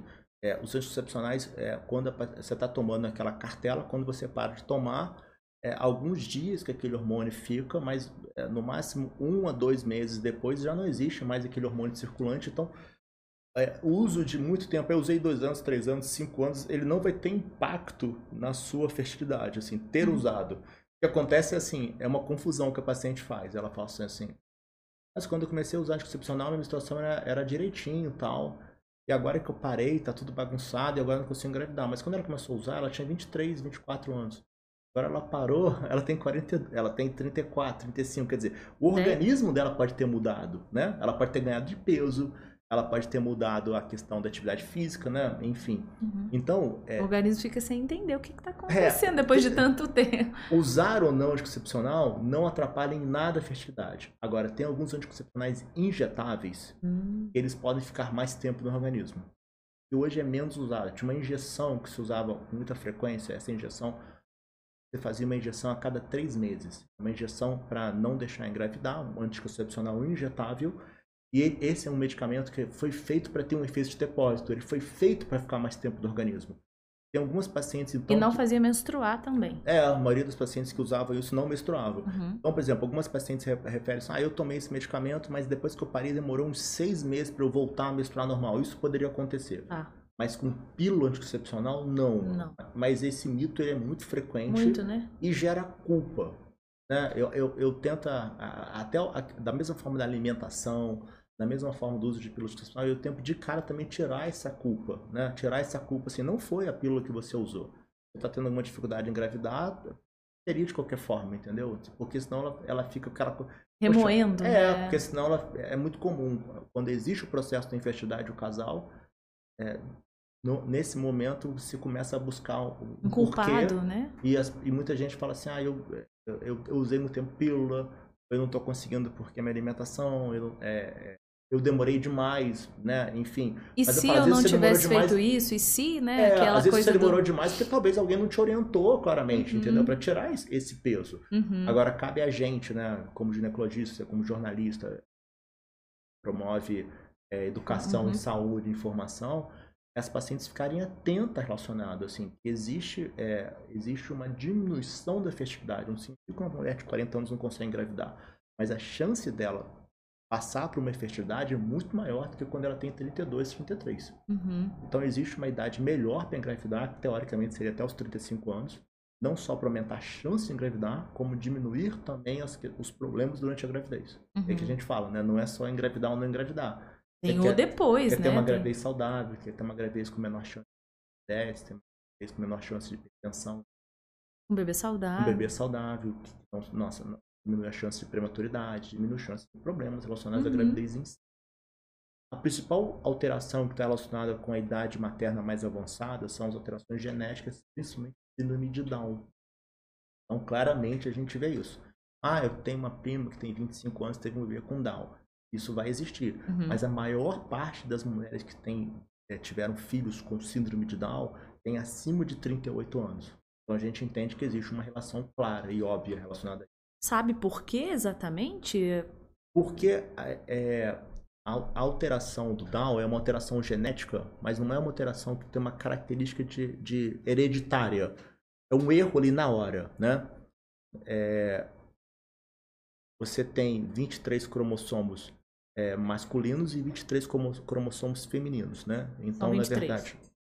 Então, Então, na hora que, na hora que junta, né, na, Da quer dizer, concepção. na, da concepção, quer dizer, é, é para vir 23 do óvulo e é para vir 23 espermatozoide. E aí, é, especificamente, é, um cromossomo, na verdade, o cromossomo 21, o óvulo vem dois, ao invés de vir um Então, da mulher. da mulher, da mulher, entendeu? Então, é, então ao invés de ficar um, um par, né, um vindo do homem, um vindo da mulher, a gente vem dois da mulher, um do homem. Então forma-se uma trissomia. Daí o termo trissomia do cromossomo 21, a síndrome de Uhum. Down. Então não é uma, então é, tá relacionado com uma, uma- é, Na concepção na ali. concepção naquele momento. E está relacionado é, com a questão da idade. Você imaginar que o óvulo é uma célula que tem 33, 34, 40 anos. O espermatozoide tem no máximo 100 dias. Ele está sempre, ele tá sempre mais ma- restaurado. Uhum. E uma célula com 40 anos é uma célula com 40 anos, que tem mais chance de, de, de- Alterar. de- de alterar um erro, alguma coisa nesse sentido. Entendi. E um detalhe disso causa uma alteração importante, uma, Uhum. uma síndrome, né? Uhum. Sendo que o síndrome de Down é a alteração genética mais comum porque nasce. Nasce, né? Os bebês, as, muitas, as gestações nascem e as crianças crescem e desenvolvem. Tem muitas alterações genéticas importantes que causam abortamento. Uhum. E tem muitas alterações também que causam um, é um bebê que nasce com alteração mais importante e, e morre, né? Uhum. Muito precocemente, falece. Então, o Down é muito comum porque é uma alteração genética importante, mas ele tem uma sobrevida muito maior. Então, a gente vê, né? Entendeu? Então, assim, por isso que ficou essa Entendi. relação é, idade de idade. avançada com síndrome de Down, mas isso Faz é uma coisa sentido, que, aham. que, que é realmente... E que acontece fora, mas a gente, mas é compreensível realmente na idade avançada acontecer essa baguncinha, É. esse, esse erro ali. Agora, esse termo de idade avançada que é, que é muito, é, é muito, acho que injusto com as mulheres, né? O que é uma idade avançada, Poxa, né? é mesmo. Então. Depois dos 35 anos, já tô Sim, fora disso. Eu acho que 36, 37 anos tá no- nova, né? Então, o que, é uma Obrigada, idade avançada? doutor. Então, a gente, a gente colocaria assim, são idades de mais riscos e idades de menos Entendi. riscos. Né? É, me corrigiu, viu? Tá, tá bom. Ainda, é, foi até bom pra mim essa correção. Agora, quando a gente fala aí de é, é, óvulo, né? E fala-se muito disso, é o seu, um- faz parte do seu universo. O congelar os óvulos, né? Fala-se muito disso. É uma possibilidade é, que muitas mulheres têm feito. A gente vê cada vez aí as atrizes, artistas que, que fazem. Na verdade, a gente vê os artistas porque a gente vê na mídia, mas muita gente faz isso.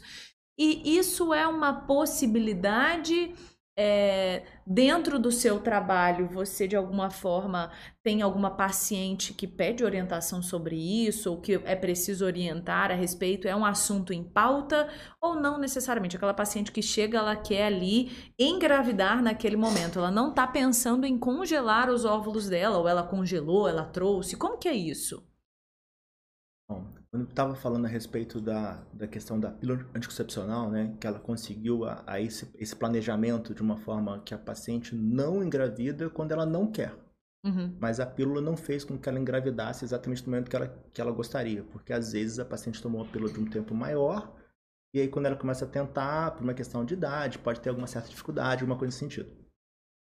O gelamento de óvulo, na minha visão, é a, grande, é a segunda grande revolução desse processo. Porque se o grande planejamento familiar, né, a pílula fez esse papel, né, a grande revolução, porque ela criou esse planejamento familiar lá atrás, no final da década de 50, início da década de 60. Mas ela não conseguiu é, dar essa qualidade da fertilidade da mulher mais um pouco para frente. Quando uma paciente tem, exemplo, não pretende engravidar a curto prazo, por N motivos, ela tem 34, ela tem 35 anos, ela fala o seguinte, olha, eu estou fazendo faculdade, eu não tenho parceiro ideal, eu estou fazendo, eu tô fazendo doutorado, eu vou para fora do país, quer dizer, ela sabe que ela vai demorar para engravidar, isso gera uma angústia hoje, porque ela entende que com o passar do tempo a fertilidade vai diminuindo e ao mesmo tempo, como é que ela resolve essa questão? Então ela pode optar da gente estimular essa paciente, retirar uma quantidade de óvulos dela e congelar esses óvulos.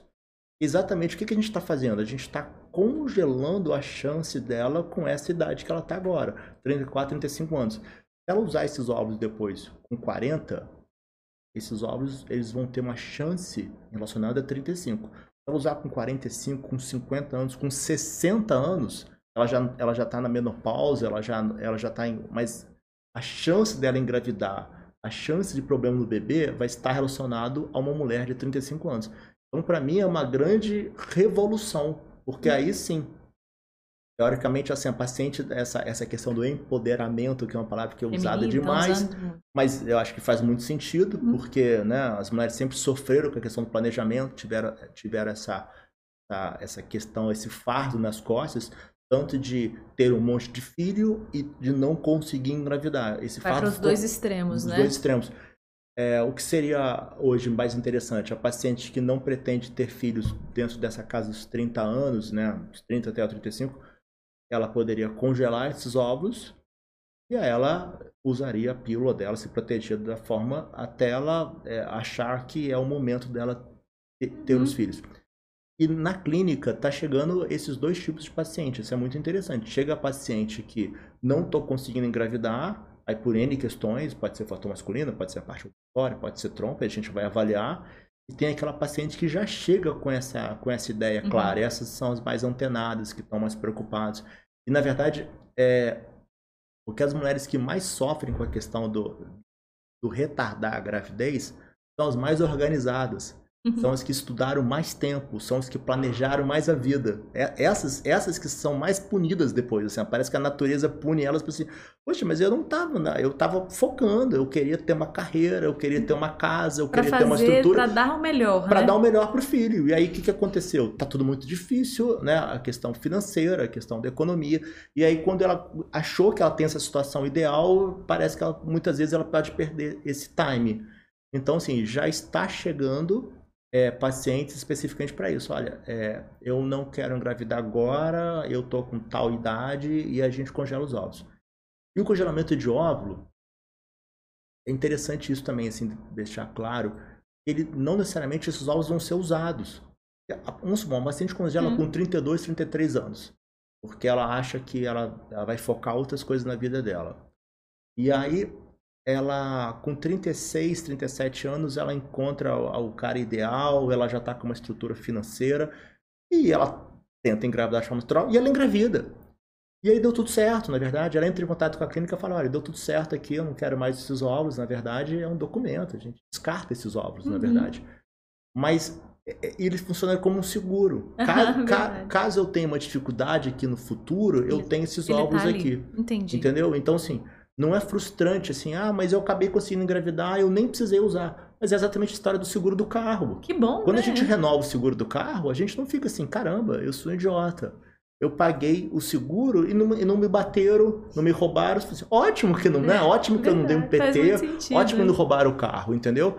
Então, assim, é, o que, que muda na vida dessa, dessa mulher com 37, 38 anos, ela conseguiu engravidar de forma natural e, e ela tinha esse óvulo? Ela teve tranquilidade, ela teve paz nesse Uhum. tempo. Porque ela não ficou percebendo, ela não, ela não ficou com essa pressão assim, caramba, tá passando um ano, eu agora tô com 36, agora tô com 37. Ela não ficou com isso, percebendo assim, caramba, Ela viveu e falou, tá ali. meus ovários estão envelhecendo, entendeu? Então, assim, É. psicologicamente é muito bom. É muito bom para as mulheres, para relacionamento também. Porque Uhum. É, às vezes a Vai mais paciente segura, ela né? começa um relacionamento mais pra frente, o que acontece?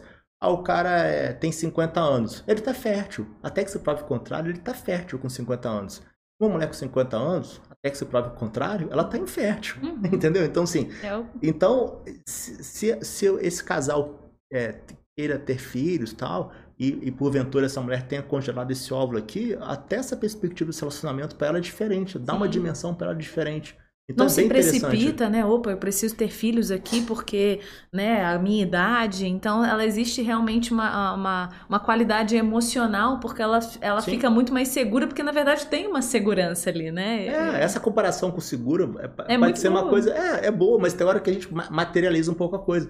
Mas é exatamente isso mesmo, assim, você, você deixar o carro num local meio arriscado e você ir dormir imaginar assim, cara, eu tenho seguro, você dorme de um jeito. É. Se você não tem seguro, você imagina se é um patrimônio seu que tá na rua, que alguém pode pegar, levar embora teu patrimônio e você vai perder aquele valor, aquele patrimônio. Uhum. Então, na verdade, o congelamento de óvulo foi feito para caso os pacientes não consigam, existe uma possibilidade relacionada à idade. Mas eles dão muito paz, dão muita tranquilidade para as mulheres nesse sentido, porque essas é, é- é o que eu falo, né? Ficou esse estigma assim, né? Uhum. Olha, nossa, você tem que engravidar, E tá às vezes ficando até velha. consegue o engravidar natural por, Sim. por essa. A gente vê casos assim, né? Exemplos. Ah, fulano adotou. Adotou, não conseguia engravidar, não conseguia engravidar. A gente já falou até sobre esse, sobre esse assunto aqui também. Adotou, relaxou e engravidou naturalmente, Sim. por causa dessa segurança emocional mesmo É. que, que, que fornece todo esse, esse aparato, esse cuidado. Realmente faz, faz muito sentido. Eu gostei da, gosto da analogia é, muito do, do, do seguro. É, e aí, gente, gostando do nosso papo? Hoje recebendo o doutor Felipe Canavês, certo? Isso. Canavês, ele é um nome assim conhecidíssimo aqui na nossa região. Estamos falando de Volta Redonda, mas é bom demais saber que o Dr. Cast vai para muito longe, não só fica no sul do estado, né? Estamos aí no, na plataforma digital, no lugar digital, onde a gente pode encaminhar, inclusive, esse material para muita gente. Já manda aí para aquela família, para aquela pessoa que tem dúvidas sobre engravidar, sobre congelamento de óvulos. E aí, o que, que eu faço? Né? Um cotô, bom covô? E aí a gente tem esclarecimentos aqui preciosos hoje falando sobre fertilidade, tanto feminina quanto masculina. Lembrando, nossa patrocinadora oficial Unimed Volta Redonda e o Dr. Cast é uma realização de Ampliamed e Ponto de Saúde. Doutor, é, causas genéticas. Ah, minha mãe teve muita dificuldade em engravidar, ou minha tia nunca engravidou. E eu tô nessa, nessa jogada. Como que, que é isso? É, é um negócio no escuro mesmo? Não dá pra gente palpar dessa, dessa forma? Ou, opa, realmente, Aline, é um alerta? Quando a gente faz uma primeira consulta né, para o casal, a gente pergunta, isso é importante, assim. Na família tem algum histórico. né? Então, é, nem sempre a gente consegue identificar a causa específica. É, até porque às vezes fala assim, ah, meu pai teve dificuldade, minha mãe teve dificuldade, mas conseguiram, né? Sem um tratamento específico, a pessoa tá lá. Uhum. E às vezes também, assim, ah, na minha família tem é, meus tios que não tiveram filhos, né?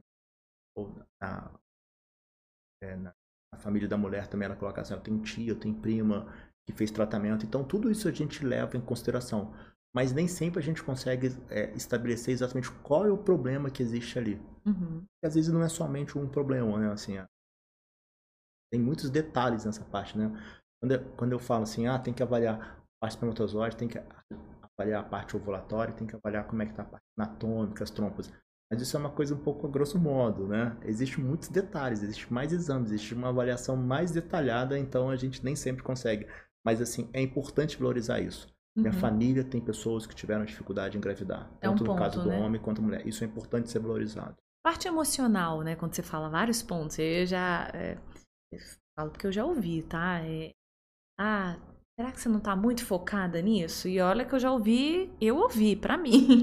É, tá pensando muito nisso, e aí, nossa, quando você desfocar, assim, porque a gente sabe que as emoções é, mexem com o nosso fisiológico, né? A gente sabe que, que isso dá uma, é, uma certa é, altera inclusive o ciclo, né? Nossa, fiquei ansiosa demais, meu ciclo demorou, é, deu uma bagunçada. Então, isso existe mesmo, é importante ser, ser pensado, porque a gente falou daquela multidisciplinar, tem inclusive o psicólogo aí nessa, nessa jogada, né? É, assim, é, é uma pergunta que não é uma resposta tão simples, né? Uhum.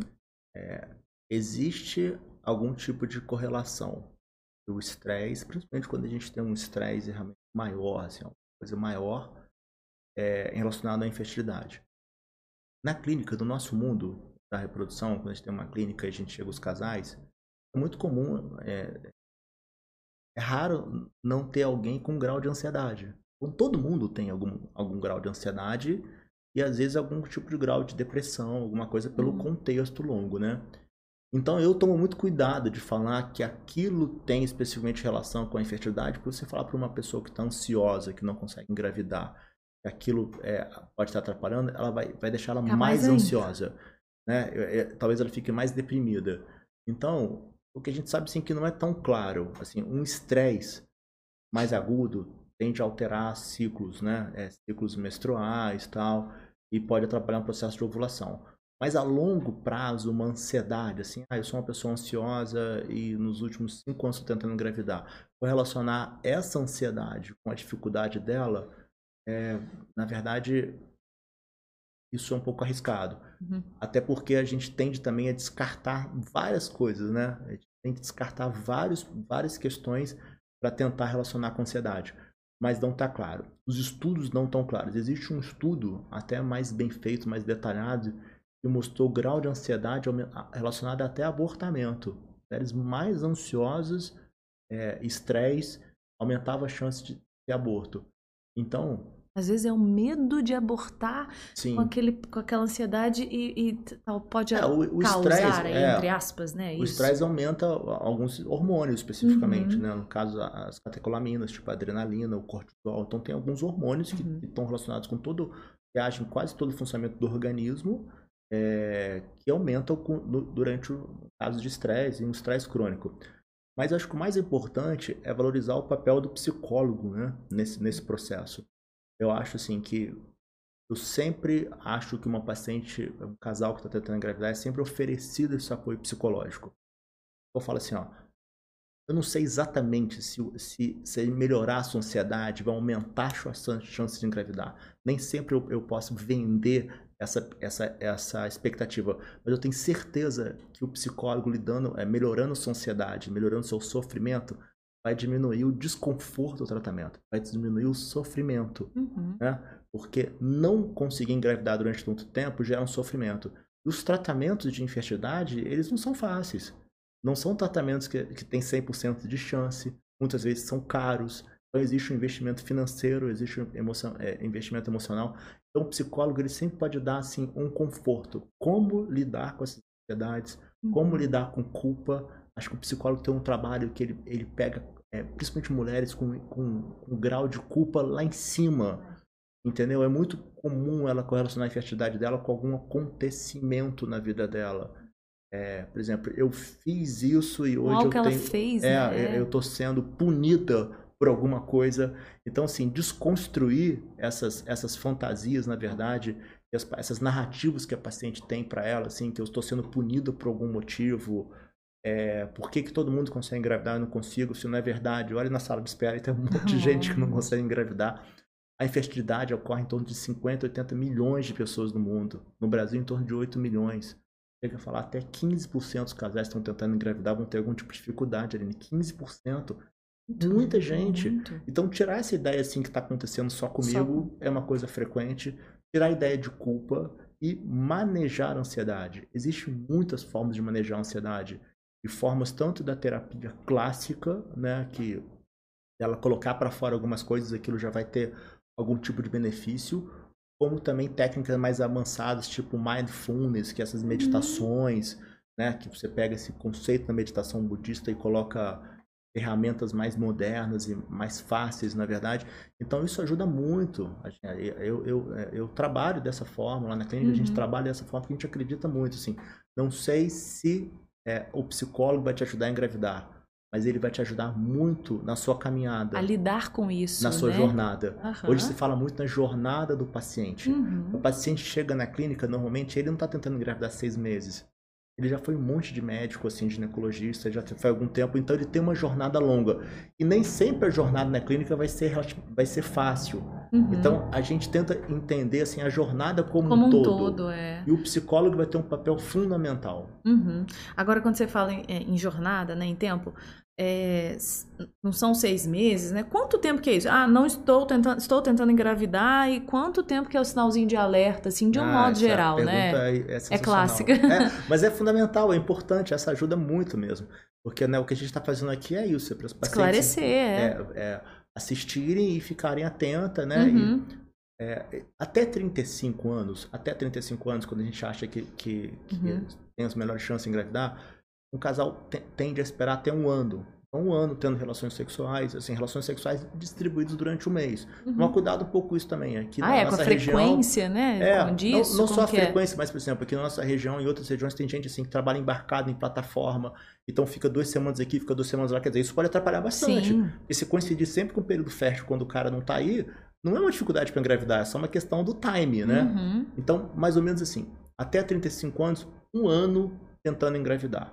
Depois métodos, disso, aham. tem que procurar um profissional, não Entendi. necessariamente uma clínica de reprodução, mas um ginecologista aí para fazer exames e tal Investigar. a- a- é, até 35 anos. De 35 anos até uns 39, 40, assim, esperar no máximo seis meses. Tentando engravidar. Seis meses não conseguiu, já tem que procurar.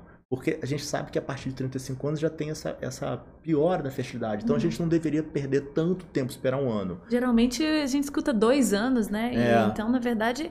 Um É, ano é no um máximo. ano, né? Um ano. E- Aí, acima de 39, 40 anos é imediato. Imediato é o Uhum. seguinte, não é imediato fazer um tratamento, não é isso. É imediato o seguinte, ó, tem 40, a, minha- a- a mulher tem, a gente está falando mais para a idade da mulher, né? Uhum. A, a gente decidiu engravidar agora, ela tem 40 anos. Não, então já, já vê se o espermograma tá legal. Já vê faz se o- Não previamente, vai né? esperar um Entendi. tempo, entendeu? Porque a partir de 40 anos a, a, a curva fica muito mais, mais fechada. Agora, isso quando a gente já não tem um diagnóstico pré-estabelecido que tem impacto na fertilidade, mas, por exemplo, alteração da tireoide, Uhum. ovário policístico. Tem gente que Ela- já conhece. Ela já né? tem um É. diagnóstico de endometriose. Ela não estava tentando engravidar, mas ela tem um diagnóstico de endometriose. A endometriose é muito frequente hoje, né? Os médicos Uhum. pedem exame, fazem ressonância, vê uma alteração, então assim, ó, peraí, eu já sei que eu tenho uma patologia que tem impacto na fertilidade, então eu não vou esperar um ano, eu Uhum. não vou esperar seis meses. Nesse momento já seria importante já começar a fazer algum tipo de intervenção. Tem muitos casais que, que às vezes, é, antes mesmo de, da vida de casado, né? Mesmo que com, com, com atividade sexual, mas, ah, vou casar, vou fazer aqueles exames de praxe. E aí faz o espermograma. Na verdade, muitos não, né? Antigamente isso era mais pedido, hoje em dia eu acho que é, tem gente que, ah, vou, vou fazer só quando eu quiser engravidar. Mas é muito legal a gente pensar de forma preventiva nisso, né? Ah, deixa eu ver como está o homem, né? Que às vezes né, tem essa dificuldade de.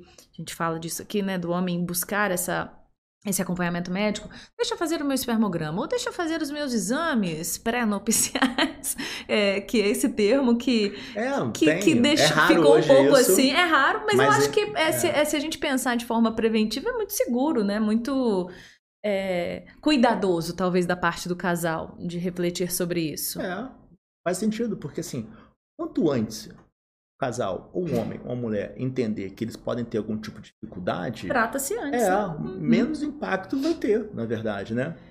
Mas essa questão da, do homem é, é- é interessante, né? Porque Isso que eu ia te perguntar, assim, entrando nessa questão da, da fertilidade do homem, como que é isso? Quais os problemas mais recorrentes, enfim, quais as, dificu as maiores dificuldades? Porque a gente fala, fala da mulher, mas como você disse lá atrás, né, 35% é, das dificuldades estão tá ali no homem, né?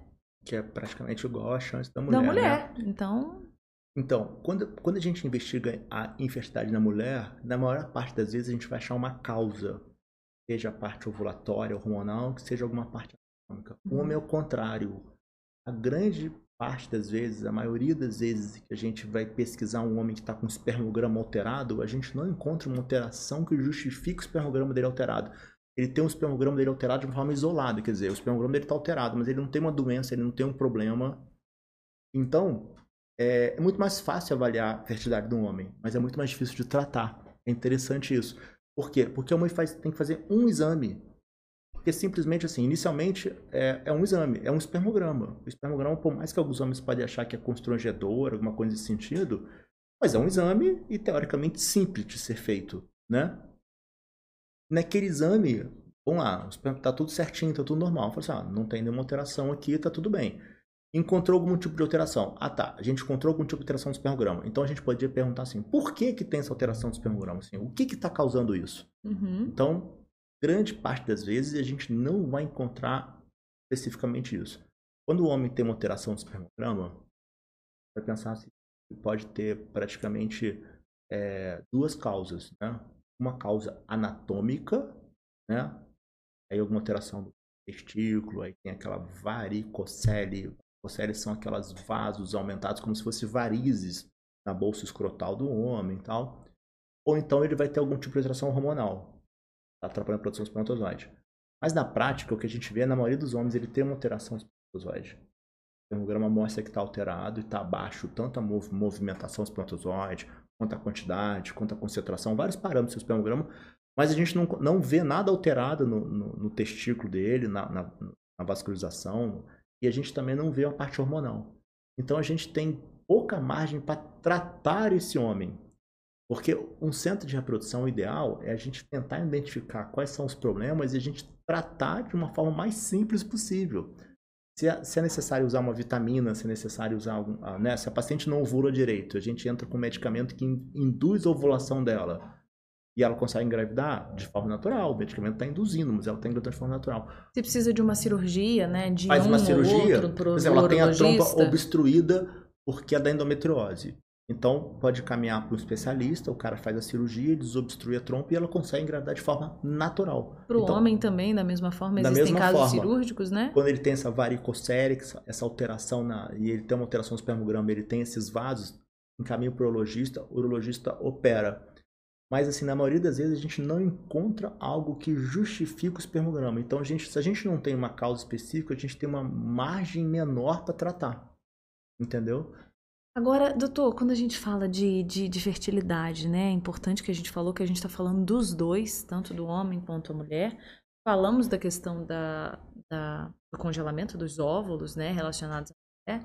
É, isso não, não existe uma possibilidade para o homem, né? De, de- é porque tem essa renovação natural. A gente entende que o homem, ele é, não existe, né? Tô falando besteira ou não existe Não. mesmo, ou existe. De uma certa forma, assim, por exemplo, é, não, é, não, é dessa forma assim, ah, com o passar do tempo o espermograma dele vai piorar tanto. Mas em algumas condições faz sentido o homem também preservar a fertilidade dele. Dá para fazer então também? Muito mais fácil, fácil. congelar o sêmen. Muito mais fácil, porque congelar o óvulo a gente precisa Verdade. estimular.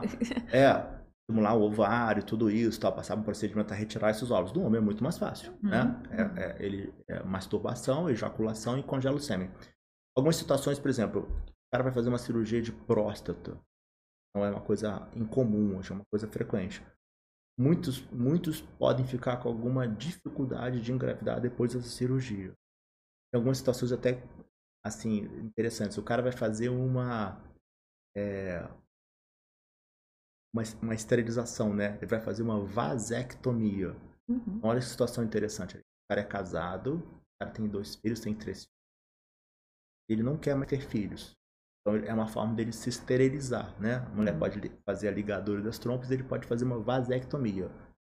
Ele pode perguntar assim: vai que eu se queira, arrependeu. vai que eu queira ter outro filho. Então tem isso.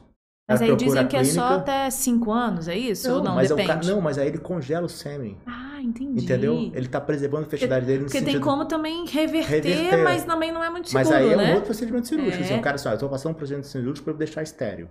Não quero passar Aí por... eu não quero passar outro. Quer dizer, aí existe isso, na verdade. Ele pode também congelar para preservar a fertilidade dele. Uhum. Então, assim, é, você fez uma pergunta. Existe também a preservação, mas ela é um pouco diferente, né? Ela é um pouco diferente desse contexto da mulher. Assim, é...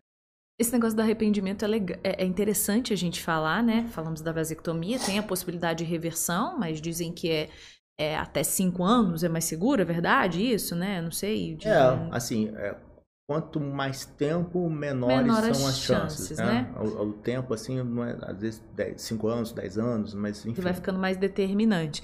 Mas e essa questão do arrependimento, porque a gente estava conversando aqui nos bastidores, às vezes a mulher não quero, não quero ter filho, nunca vou ter filho, né? E vai deixando, e vai deixando, e não fez esse congelamento do, do dos óvulos, nunca refletiu sobre isso, não chegou a informação, e para isso que a gente está aqui, né? Sobre esse assunto tão relevante. Então, Poxa, agora quero ter filho. Me arrependi. E aí não, não se preveniu, mais uma vez a gente falando desse trabalho de prevenção, de olhar de forma prévia. Acontece, né? Imagino que sim, né? A gente. Acontece. Acontece e, infelizmente, uma situação acontece com frequência e é muito ruim, né? Porque o homem tem esse benefício da dúvida mais fácil. Ele pode passar uma vida falando assim: eu não quero ter filho, não quero ter filho, não quero ter filho. E ele, com 50 anos, fala assim: nossa, agora eu quero ter filho porque, não sei, alguma coisa mudou. É Mas para mulher isso é, é, muito mais complicado. Uhum. E, é, e existe isso, né? Todos os médicos trabalham com a produção lidam com isso. Aquela paciente que você, eu não quero ter filho, eu tô feliz assim, é, eu gosto dos meus sobrinhos, tem uma coisa assim, sabe? Eu tô, eu sou realizada e, enfim, não, não nasci para ser mãe. E em algum momento na vida, uma mudança. É, essas mudanças elas podem não ser só de um processo assim filosófico, sociológico, mas pode ser de uma forma também hormonal. O que acontece? A mulher chega a determinada idade, ela começa a se ver um pouco no espelho que ela está envelhecendo. E a fertilidade está muito relacionada com a questão da juventude. Mulher lida com isso, na verdade. Tem essa questão. É, enquanto eu sou fértil, eu sou jovem, né? E vice-versa, E né? Se eu tô jovem, eu tô fértil. É, mais ou menos isso. Então, essa, essa, mulher, às vezes, que ela sempre fala assim, eu não quero ter filho, não quero ter filho, mas eu tenho 20 anos. Eu não quero ter filho, não quero ter filho, eu tenho 25. Eu não quero ter filho, não quero ter filho, eu tenho 30. Mas aí, ela pode se ver e ela achar que assim, ah, eu estou envelhecendo. Não sei, vi uma ruguinha aqui, alguma coisa.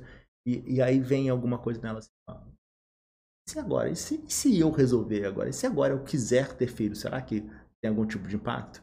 E a gente tende a ter essa questão, né? O que a gente tem alguma dificuldade, a gente tende a valorizar o que é mais é, difícil pra gente. Uhum. Então, algumas mulheres que não quiseram ter filhos, por algum, algum motivo não tão claro, mas com 40 anos e, e dá um insight. Uhum. Eu- É quase com aquela sensação de que, que você falou muito filosófica, né? É, emocional. Poxa, daqui a pouco eu não tô aqui, né? E eu quero ter alguém. É. Então, de- deve. é, a gente tá lidando com, com, com família, né? Com, com pessoas. Então, existem muitas questões nesse sentido, né? Sim, Nesse âmbito familiar, Claro. filosófico, emocional. Não é simplesmente um, um negócio ali e foi. Existe, é um, é, imagino que seja muito gostoso, muito bonito, muito prazeroso. Claro que tem a- as, as situações tristes, mas imagino a quantidade de pacientes e de bebês, de casos e de, e de pacientes mesmo, às vezes ainda não tem o seu bebê, mas é, com seu histórico e que marcam a sua vida como médico. E eu sempre gosto de fazer uma pergunta que é: existe algum. Aí eu vou pedir um, né? Mas eu imagino que vocês tenham vários. Existiu algum caso assim que, poxa, são 20 anos, né, doutor? e 10 nessa área que marcou a sua vida, assim, de falar, poxa, Aline, eu sou um profissional diferente, melhor, uma pessoa melhor, por causa principalmente deste caso, assim, relembrar algo que pode te emocionar? Existe um caso que me marcou, sim. É um casal que já tinha feito tratamento de fertilização em São Paulo e não tinha conseguido engravidar. E aí a gente ia fazer um tratamento, a gente fez uma fertilização, e a paciente engravidou mas no final da gravidez ela teve uma complicação muito severa. A mãe teve uma complicação muito severa. É, ela teve uma, uma, alteração de pressão muito forte, ela, é, aquela doença pré-eclâmpsia, ela teve uma pré-eclâmpsia grave. Uhum. Na verdade, ela chegou até ter uma eclâmpsia, uma alteração importante. E teve que fazer uma cesariana de urgência e a mãe ficou muito mal, muito grave no hospital e o bebê nasceu com prematuro mas tava, inicialmente estava bem. E a mãe acaba, depois de uma, uma situação bem complicada, estava em coma tal, a mãe acabou saindo e ficando bem. Mas o bebê veio a falecer. O bebê veio a falecer. E, e aí foi né, uma coisa muito pesada. E um tempo depois me procurar novamente, eles tinham embriões ainda congelados do tratamento anterior. A gente não usou todos os embriões. Aí, como ela teve um risco muito grande de ter um problema, quem se ofereceu para gestar para ela foi a irmã. Então. Isso é, lembrando que é autorizadia, né? Claro, é. Tem todo um processo. Tem todo né, um processo e tal. Uhum. E aí a gente transferiu então o embrião desse casal na irmã. E aí é, a gravidez foi difícil no início. Eu lembro que eu, eu encontrei com eles assim, eu tava no hospital por um motivo pessoal, no hospital da Unimed. Ela tinha internado também com sangramento muito na fase inicial, a irmã né, uhum. dela. E eles estavam lá, então a gente super preocupado, mas acabou que foi ajustando, ajustando, ajustando. E a gravidez evoluiu e nasceu. Então, assim, na verdade, é, é uma dupla vitória, porque é um tratamento de fertilização que é complexo, veio de uma história inicialmente triste, mas esse casal teve essa resiliência de, de seguir, de continuar.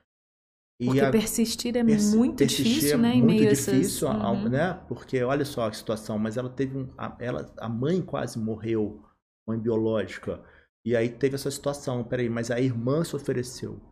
E aí, assim, então é, eu tive contato com eles quase durante toda a gravidez. É, até a TV, a TV uhum. Rio Sul aqui fez uma reportagem grande quando essas crianças nasceram. A criança nasceu também no Hospital da Unimed, onde fez o tratamento inicialmente Foi de fertilização. Um Foi um bebê. Uhum. E... e às vezes tem isso, né? Você falou dois, foram dois, é, três. E agora tá completando um, um ano, né? Agora, esse mês agora, semana que vem, vai completar um ano a, a, a menina, menina. É, é uma menina que nasceu. Então, assim, essa história é uma história para ser celebrada, porque, né, assim, independente do resultado final, ela tem, ela tem um início difícil, né? uhum. né? E ele só tem um resultado final pela persistência, uhum. né? Pela persistência do casal, da equipe que, que apoiou tanto a clínica de fertilização quanto a obstetra que acompanhou essa irmã, olha que doação, assim, olha o tamanho doação dessa doação. de tudo ali, doação né? de tudo. Uhum, a de pessoa, coração, de... de uma certa forma, emprestar o seu útero uhum. para gerar para uma irmã. Então, é, essa Legal. história vai ser. Quer dizer, já houve uma celebração quando nasceu, né? Mas vai ser sempre. Não, é, imagino. teve uma mídia tal, né? Teve uma reportagem teve... grande da TV e tal mas ao mesmo tempo é, é muito simbólico, né? Uhum. Cara, você sabe, né? Aniversário de um ano é o aniversário mais simbólico. É né? verdade. Assim, aniversário de um ano é. Todo é, mundo tá ali, tem ó. De ser, é, tem de ser a maior festa, né? Claro. Então eu já fui convidado. Já que bom, falei, isso que eu ia te perguntar. É, não, eu, falei, não vou perguntar, e, que você disse que. É, e, não, e pelo que eu vi, vai ser uma festa muito grande, que porque legal. tem que ser celebrado. Essa é uma história e que, que assim, eu, eu falei, mas ao mesmo tempo o casal fala muito sobre Abertamente isso. sobre é, isso. Tanto uhum. é que teve até essa mídia, né? Uhum. Teve TV, a, a, a, cesariana foi filmada. Você imagina, uma equipe de televisão da Rede Globo entrou dentro da. filmou. Você tá, não tamanho... julgo, porque sou da área, né? A gente gosta de registrar. Não, mas né? eu tô falando assim. tô brincando. eu tô contando uma história que, que é, a, gente tem, a gente tem né? muito problema. Assim, tem que tomar muito cuidado de contar uma história de um paciente, pode é. sigilo. Mas é uma história que, que o próprio casal sempre quis é, é, falar em rede social. Uhum a ponto né, da reportagem, da TV, hum. então isso está na internet. Imagino que, que tenham casais que às vezes querem preservar isso, não querem contar, muitos, né, que, que estão com uma dificuldade de, de engravidar e aí preserva. Por outro lado, a gente sabe que tem casais que, olha, eu fiz mesmo, então tem esse, esse perfil diverso. É, a gente está contando uma história feliz, a gente sabe que existem inúmeros casos também é, que não dão certo por N situações, né? A gente imagino que não, não tem jeito para tudo, né? Ah, não dá, não é 100%, mas existe uma porcentagem, eu posso te dizer que a, a maioria, o X, a gente é. consegue reverter, a gente consegue ajudar. É, então, a, até isso é um, isso para mim eu acho que é um, é um, um viés e até um certo perigo de rede social tal, e quando nesse mundo os médicos acabam contando muitas histórias que deram certo, né? E, né, enfim, mas a, uma, um centro de reprodução é feito de muitas histórias de muitos insucessos, né? Uhum. Sendo que eu, eu, quero dizer que sucesso é a pessoa terminar o tratamento, né? Conseguindo ter o bebê, né? O insucesso, por algum motivo, não, não ter conseguido. Então, a chance de engravidar é, vai estar muito relacionado à idade da mulher. Por isso que a gente falou toda essa questão do, do do, da idade do óvulo, tudo isso. Mulheres é, até 30 anos têm chances maiores de sucesso em tratamento, em torno de 60%. Só que não é tão comum mulheres menos de 30 anos fazerem tratamento de fertilização. E pacientes acima de 40 anos têm taxas de sucesso menores, em torno de 30%, 40%. Uhum. Então, é, por que, que muitas vezes a gente não tem tanto sucesso num centro de reprodução? Porque a maioria das mulheres que procuram fazer o tratamento tem uma idade mais avançada, né? Idade mais avançada ali para relação da fertilidade, isso, né? Para isso, uhum. Então, é, colocando em média, a gente, um centro de reprodução tem em média em torno de uns 50%, de 40%, 60%, mas em média de uns 50% de, de sucesso. Hum. Né? De média, pacientes com é, mais novas, mais chances de sucesso, pacientes de idade mais avançados, menor chance de sucesso. É, é, uma, é uma porcentagem relativamente interessante. É, é muito interessante a gente falar sobre isso, porque a gente vê na rede social, né, tantos vídeos, tentei engravidar, tentei engravidar, e é aquele vídeo que dá certo, é. e é, os próprios médicos, os próprios pacientes compartilhando, é um mundo vasto aí na rede social que possibilita, que é uma super positivo também, porque a gente é, as mulheres e homens, enfim, médicos compartilham as suas experiências, mas é importante ter um cuidado também e entender que, infelizmente, não é tudo que dá certo, mas felizmente é, existem também muitos casos como, como essa família tão querida aí, vem, com esse um ano tão simbólico, um ano que, é para os pais vencido também, né, gente? Porque, ó, é um ano, bebê. Doutor, agora, é, rapidamente é, para a gente falar também sobre que eu sei na, aqui na pauta que você é delegado do CREME. É isso mesmo que fala, né? É. Esquecemos de falar disso, não podemos. De Volta Redonda, como é que foi isso aí? Quanto tempo em Volta Redonda? É, então, isso. isso Ele não para, gente. Ainda é, tem isso. Isso é um trabalho que eu faço que me ocupa bastante, bastante do meu tempo, mas é algo que eu não, não, não, não de forma alguma tenho divulgação e publicidade relacionado disso, porque não tem nenhum glamour nisso, muito pelo contrário. É penoso. Mais, mais, penoso, então, assim, em termos de rede social, eu praticamente quase não coloco nada relacionado ao CREMERGE, ao Conselho Regional de Medicina e tal. Na verdade, eu tenho tanto uma atuação no Conselho Regional de Medicina do Estado do Rio de Janeiro, o CREMERGE, uhum. como eu também tenho uma atuação no Conselho Federal de Medicina, no CFM. No CREMERGE eu tenho um cargo aqui burocrático, né? o Cremerge, ele, o Cremerge é um, é um, na verdade, é uma autarquia, né? É, fosse uma um braço do Conselho Federal de Medicina no Estado do Rio de Janeiro. Então, cada estado tem o seu conselho, né? O principal é, fator, né, a principal ação do conselho é sobre é, fiscalizar, de uma certa forma, é, o trabalho do médico, tanto para o bem quanto para o mal né? Tanto quanto os médicos estão passando por uma situação complexa em termos de hospital, uma situação, eles recorrem ao conselho, e o conselho tenta resolver com autoridades, com o prefeito, com o Estado, dessa forma. como por outro lado também a gente tem um papel extremamente difícil, árduo de tentar retirar o médico ruim ou punir o médico ruim, até para a gente proteger é, o prestígio da carreira do médico. Né? Gente, então, o conselho, o CREMERGE, ele existe um julgamento ético. O médico é, fez alguma coisa errada, ele pode ser questionado na justiça comum, mas ele pode também passar por um julgamento ético e ter algum tipo de condenação. Uhum. Sendo que a condenação do médico mais simples é uma advertência, ele pode até perder a, o certificado dele.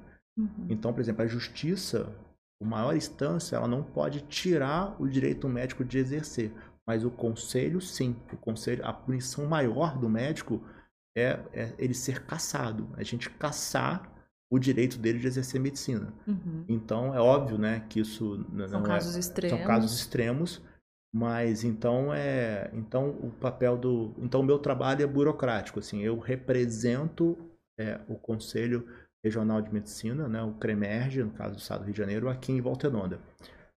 É, então, é como se eu intermediasse alguns problemas, né, de alguns médicos, alguma coisa, e eu encaminho isso para o Rio, como também faço um papel de divulgar algumas orientações do, do Rio, que seria a sede para cá. Uhum. É, minha outra atuação é no Conselho Federal de Medicina, né? uhum. né? Que aí já é uma instituição sediada em Brasília. Eu faço parte da Câmara Técnica de Reprodução Assistida. O que, que a Câmara Técnica faz? Ela, ela, a reprodução humana, né? Tanto reprodução humana como reprodução assistida são sinônimos é, não tem muita lei no Brasil, não tem uma legislação no Brasil. Então, na verdade, o que, que se pode ou não pode fazer está muito relacionado às orientações do Conselho Federal de Medicina. Uhum. Eu, e, e, a Câmara Técnica é, é um, são grupos de, é, é, um grupo de profissionais na, de todo o Brasil uhum. É, que, na verdade, ajudaria a, a, a, ajudar a determinar o que, que seria ético e o que, que não seria ético dentro da reprodução assistida. Por exemplo, Aqui no Brasil, você pode usar um óvulo de uma paciente em outra, processo de doação de óvulos. Então, isso não está na lei, não tem na Constituição brasileira sobre isso. Isso é algo que é autorizado pelo Conselho Federal de Medicina. Uma questão, como eu contei, um caso é, de uma, uma mulher uhum. emprestar o útero para outra, né? A gente chama isso de é, barriga solidária, uhum. mas tem um termo mais técnico, útero de substituição. Isso não tem na lei, isso. Então, isso são orientações que o Conselho Federal de Medicina determina. Forma e, a cada, é, e a cada dois, três anos, o Conselho Federal de Medicina, esse, esse, essa Câmara Técnica se reúne para reavaliar essas, essas orientações. Uhum. Então, é, faço parte. Felizmente, eu sou da época da pandemia, então eu não tenho que ir a Brasília. Nossas reuniões são virtuais. Então, uhum. o meu papel do CFM é praticamente virtual em reuniões online. virtuais online. É, mais em relacionado ao meu trabalho do CREMERG, inicialmente eu tinha muitas reuniões no Rio, também por causa da pandemia. Hoje também a gente faz nossas reuniões também com o um grupo do Rio de Janeiro, eu daqui, cada delegado de cada cidade do estado do Rio de Janeiro, também a gente também resolve questões de uma forma online. Ah, online facilitou muito. Que bom que aí, por um lado, também a gente fica com o doutor mais aqui, né, atuando é, nesse, de, nesse, em tantas frentes. Aliás, sobra tempo para hobby, doutor? Qual que é o seu hobby? Fiquei curiosa. Existe tempo? É. Nossa, saudade, fala. Nossa, isso é um problema mesmo, na verdade. Assim, oh, é, vou puxar a orelha, hein? Olha. É, não, faltou tempo, assim, recentemente faltou tempo. Eu não, sou... se você arranjasse, eu ia ficar surpresa, inclusive. Mas geralmente, qual, o, o, que seria o hobby do, do Dr. Felipe Canaves? Do pois é. Felipe é. Eu sempre eu... brinco de tirar o doutor da frente, Sim, né? Claro. De... Por exemplo, é, tem uma rotina e quando eu chego em casa início da noite, às vezes sete, oito horas da noite, eu ainda vou dar atenção pro meu filho, meu filho Daniel tal. Daniel tá então, tá com quantos anos? Daniel tá com oito anos. Um auge da energia. Um auge da energia. então, assim, hoje que eu tenho feito mais é ler e ver filme. Então, normalmente, quando ele vai dormir, 10 e meia, 11 horas, que aí eu começo a ter um tempo para mim na minha casa. para acordar 6 horas no dia seguinte? Mas eu sou praticante de yoga. Eu sou praticante de yoga. Então, é... Não sei se posso considerar um hobby, né? Assim, ou uma atividade física. Uhum uma filosofia de vida, né? Yoga é algo que é difícil a gente definir. É bem amplo, né? É, mas eu sou praticante de yoga, então pode ser considerado um hobby também. Não exatamente um hobby, né? Mas e é em é casa algo... mesmo, que pratica no, no É, seu tempo ou com. Não, normalmente eu, eu, eu, eu- é, tem momento que eu faço aqui num estúdio, aqui Uhum. no centro, tem época que vai uma instrutora na minha casa e tal, eu faço com a esposa, a gente faz junto. É, Em pô, Daniel. Sou praticante de meditação, eu sou fã de, como falei pra você, sobre mindfulness, eu acredito demais nisso, eu acho que isso é uma, uma revolução, assim, que hoje a gente está bombardeado por muita notícia, né? Coisa, mas Isso Mas, ajuda é, bastante. mas Precisa priorizar, né? Vocês estão entendendo, é, né? Falta verdade? hobbies assim mais Entendi, mais hobbies ativos. mesmo. É, falta hobbies mais ativos, atividade Né? física tá ficando meio meio meio esquecida. Aí os pacientes, aí eu vou deixar para os pacientes dele, puxar a orelha dele, tá? Porque eu imagino que eh, ele já ele não ele fale isso, né? Olha, tem que ter né, a meditação ou a psicologia, enfim, qualquer outra atividade, atividade física, mas eu entendo, imagino, né, doutor? A gente tem que tentar fazer uma forcinha para priorizar. E tem a família, né, nesse nesse meio aí que é o hobby, né? Sempre vai ser, imagino que é que é estar com eles, que é a Thaís, E o isso? Daniel. E o Thaís Daniel. Sim. É que É. E, pois é, isso é um, é um, é um desafio, né? A gente trabalha muito e, e meu trabalho de reprodução sempre me solicitou bastante, meu trabalho também no Cremerge, mas eu sempre tenho, tive, tive tempo para a família, na verdade. Isso tenho tempo, sim. Tem Mais para mais para família do que para mim especificamente. Fal- Falta tempo para mim, mas para a família eu tenho, na verdade. A gente viaja com frequência, faz bastante coisa junto. quando a gente tem tempo pra família, a gente tem pra gente também, né? Sim, Porque aí é retroalimentado, né? É, de uma certa forma, sim. Olha, doutor, queria muito te agradecer, assim, é, eu- a gente poderia ficar falando, mas tanto assunto aqui de diversas áreas, tanto dentro da, do- da área do conselho, do CREMERGE, da área de é, fertilização, de reprodução assistida, é, mas muito obrigada pelo tempo que você disponibilizou para falar sobre esse assunto aqui com a gente. Eu sei que o seu tempo é bem apertado e com tantos esclarecimentos. Eu posso dizer que talvez um, é, um dos podcasts aqui que eu gravei que eu mais tive prazer. Todos eu amo, né? Porque eu brinco que eu tenho pós-medicina, sabe, doutor? pelo Grey's Anatomy e pelo Dr. Entendi. Cast, entendeu? Mas que assunto prazeroso, que assunto vasto. Então, de verdade, quero muito é, te agradecer por tanta informação valiosa aqui disponibilizada para gente. Foi um prazer, eu gostei muito da conversa. Foi muito legal também. Muito obrigado pelo convite. Foi bate-papo, viu? E se você aí gostou também, então faça o favor de não só, Aline, gostei, gostei, sabe, doutor, gostei muito. Não, você vai curtir, tá? Me ajuda aí, né? Curte o nosso conteúdo, encaminhe, acompanhe a gente aí nas redes sociais, em tantas frentes, no YouTube, se inscreve aí, o famoso sininho, dá nada que esse sininho ali, olha, não esquece dele não, se inscreve, porque é muito importante e relevante para o nosso trabalho para a gente continuar é, disseminando, difundindo a informação de verdade, de qualidade e compartilhando aqui é, as experiências, os históricos desses médicos aqui tão queridos. Obrigada pela sua companhia também, você que acompanhou no YouTube o nosso DrCast do início ao fim. Às vezes dá uma adiantadinha, não tem problema, né? Mas bom demais ter você com a gente. Você também que está aí na rede social, no Instagram, no Facebook. Compartilha esse conteúdo, encaminhe para quem ache relevante, porque foi um bate-papo muito bacana. Novamente, obrigada. Beijo para Thaís e para o Daniel, que cedeu um tempinho aqui do pai e do esposo, né, para estar aqui com a gente. Obrigada mais uma vez, doutor. Lembrando, olha, Dr. Cast, realização Ponto de Saúde, Amplia Med, nossa patrocinadora Unimed, apoio Falo Mesmo Comunicação. Bora lá, daqui a pouco tem mais, fica ligadinho. Tchau, gente.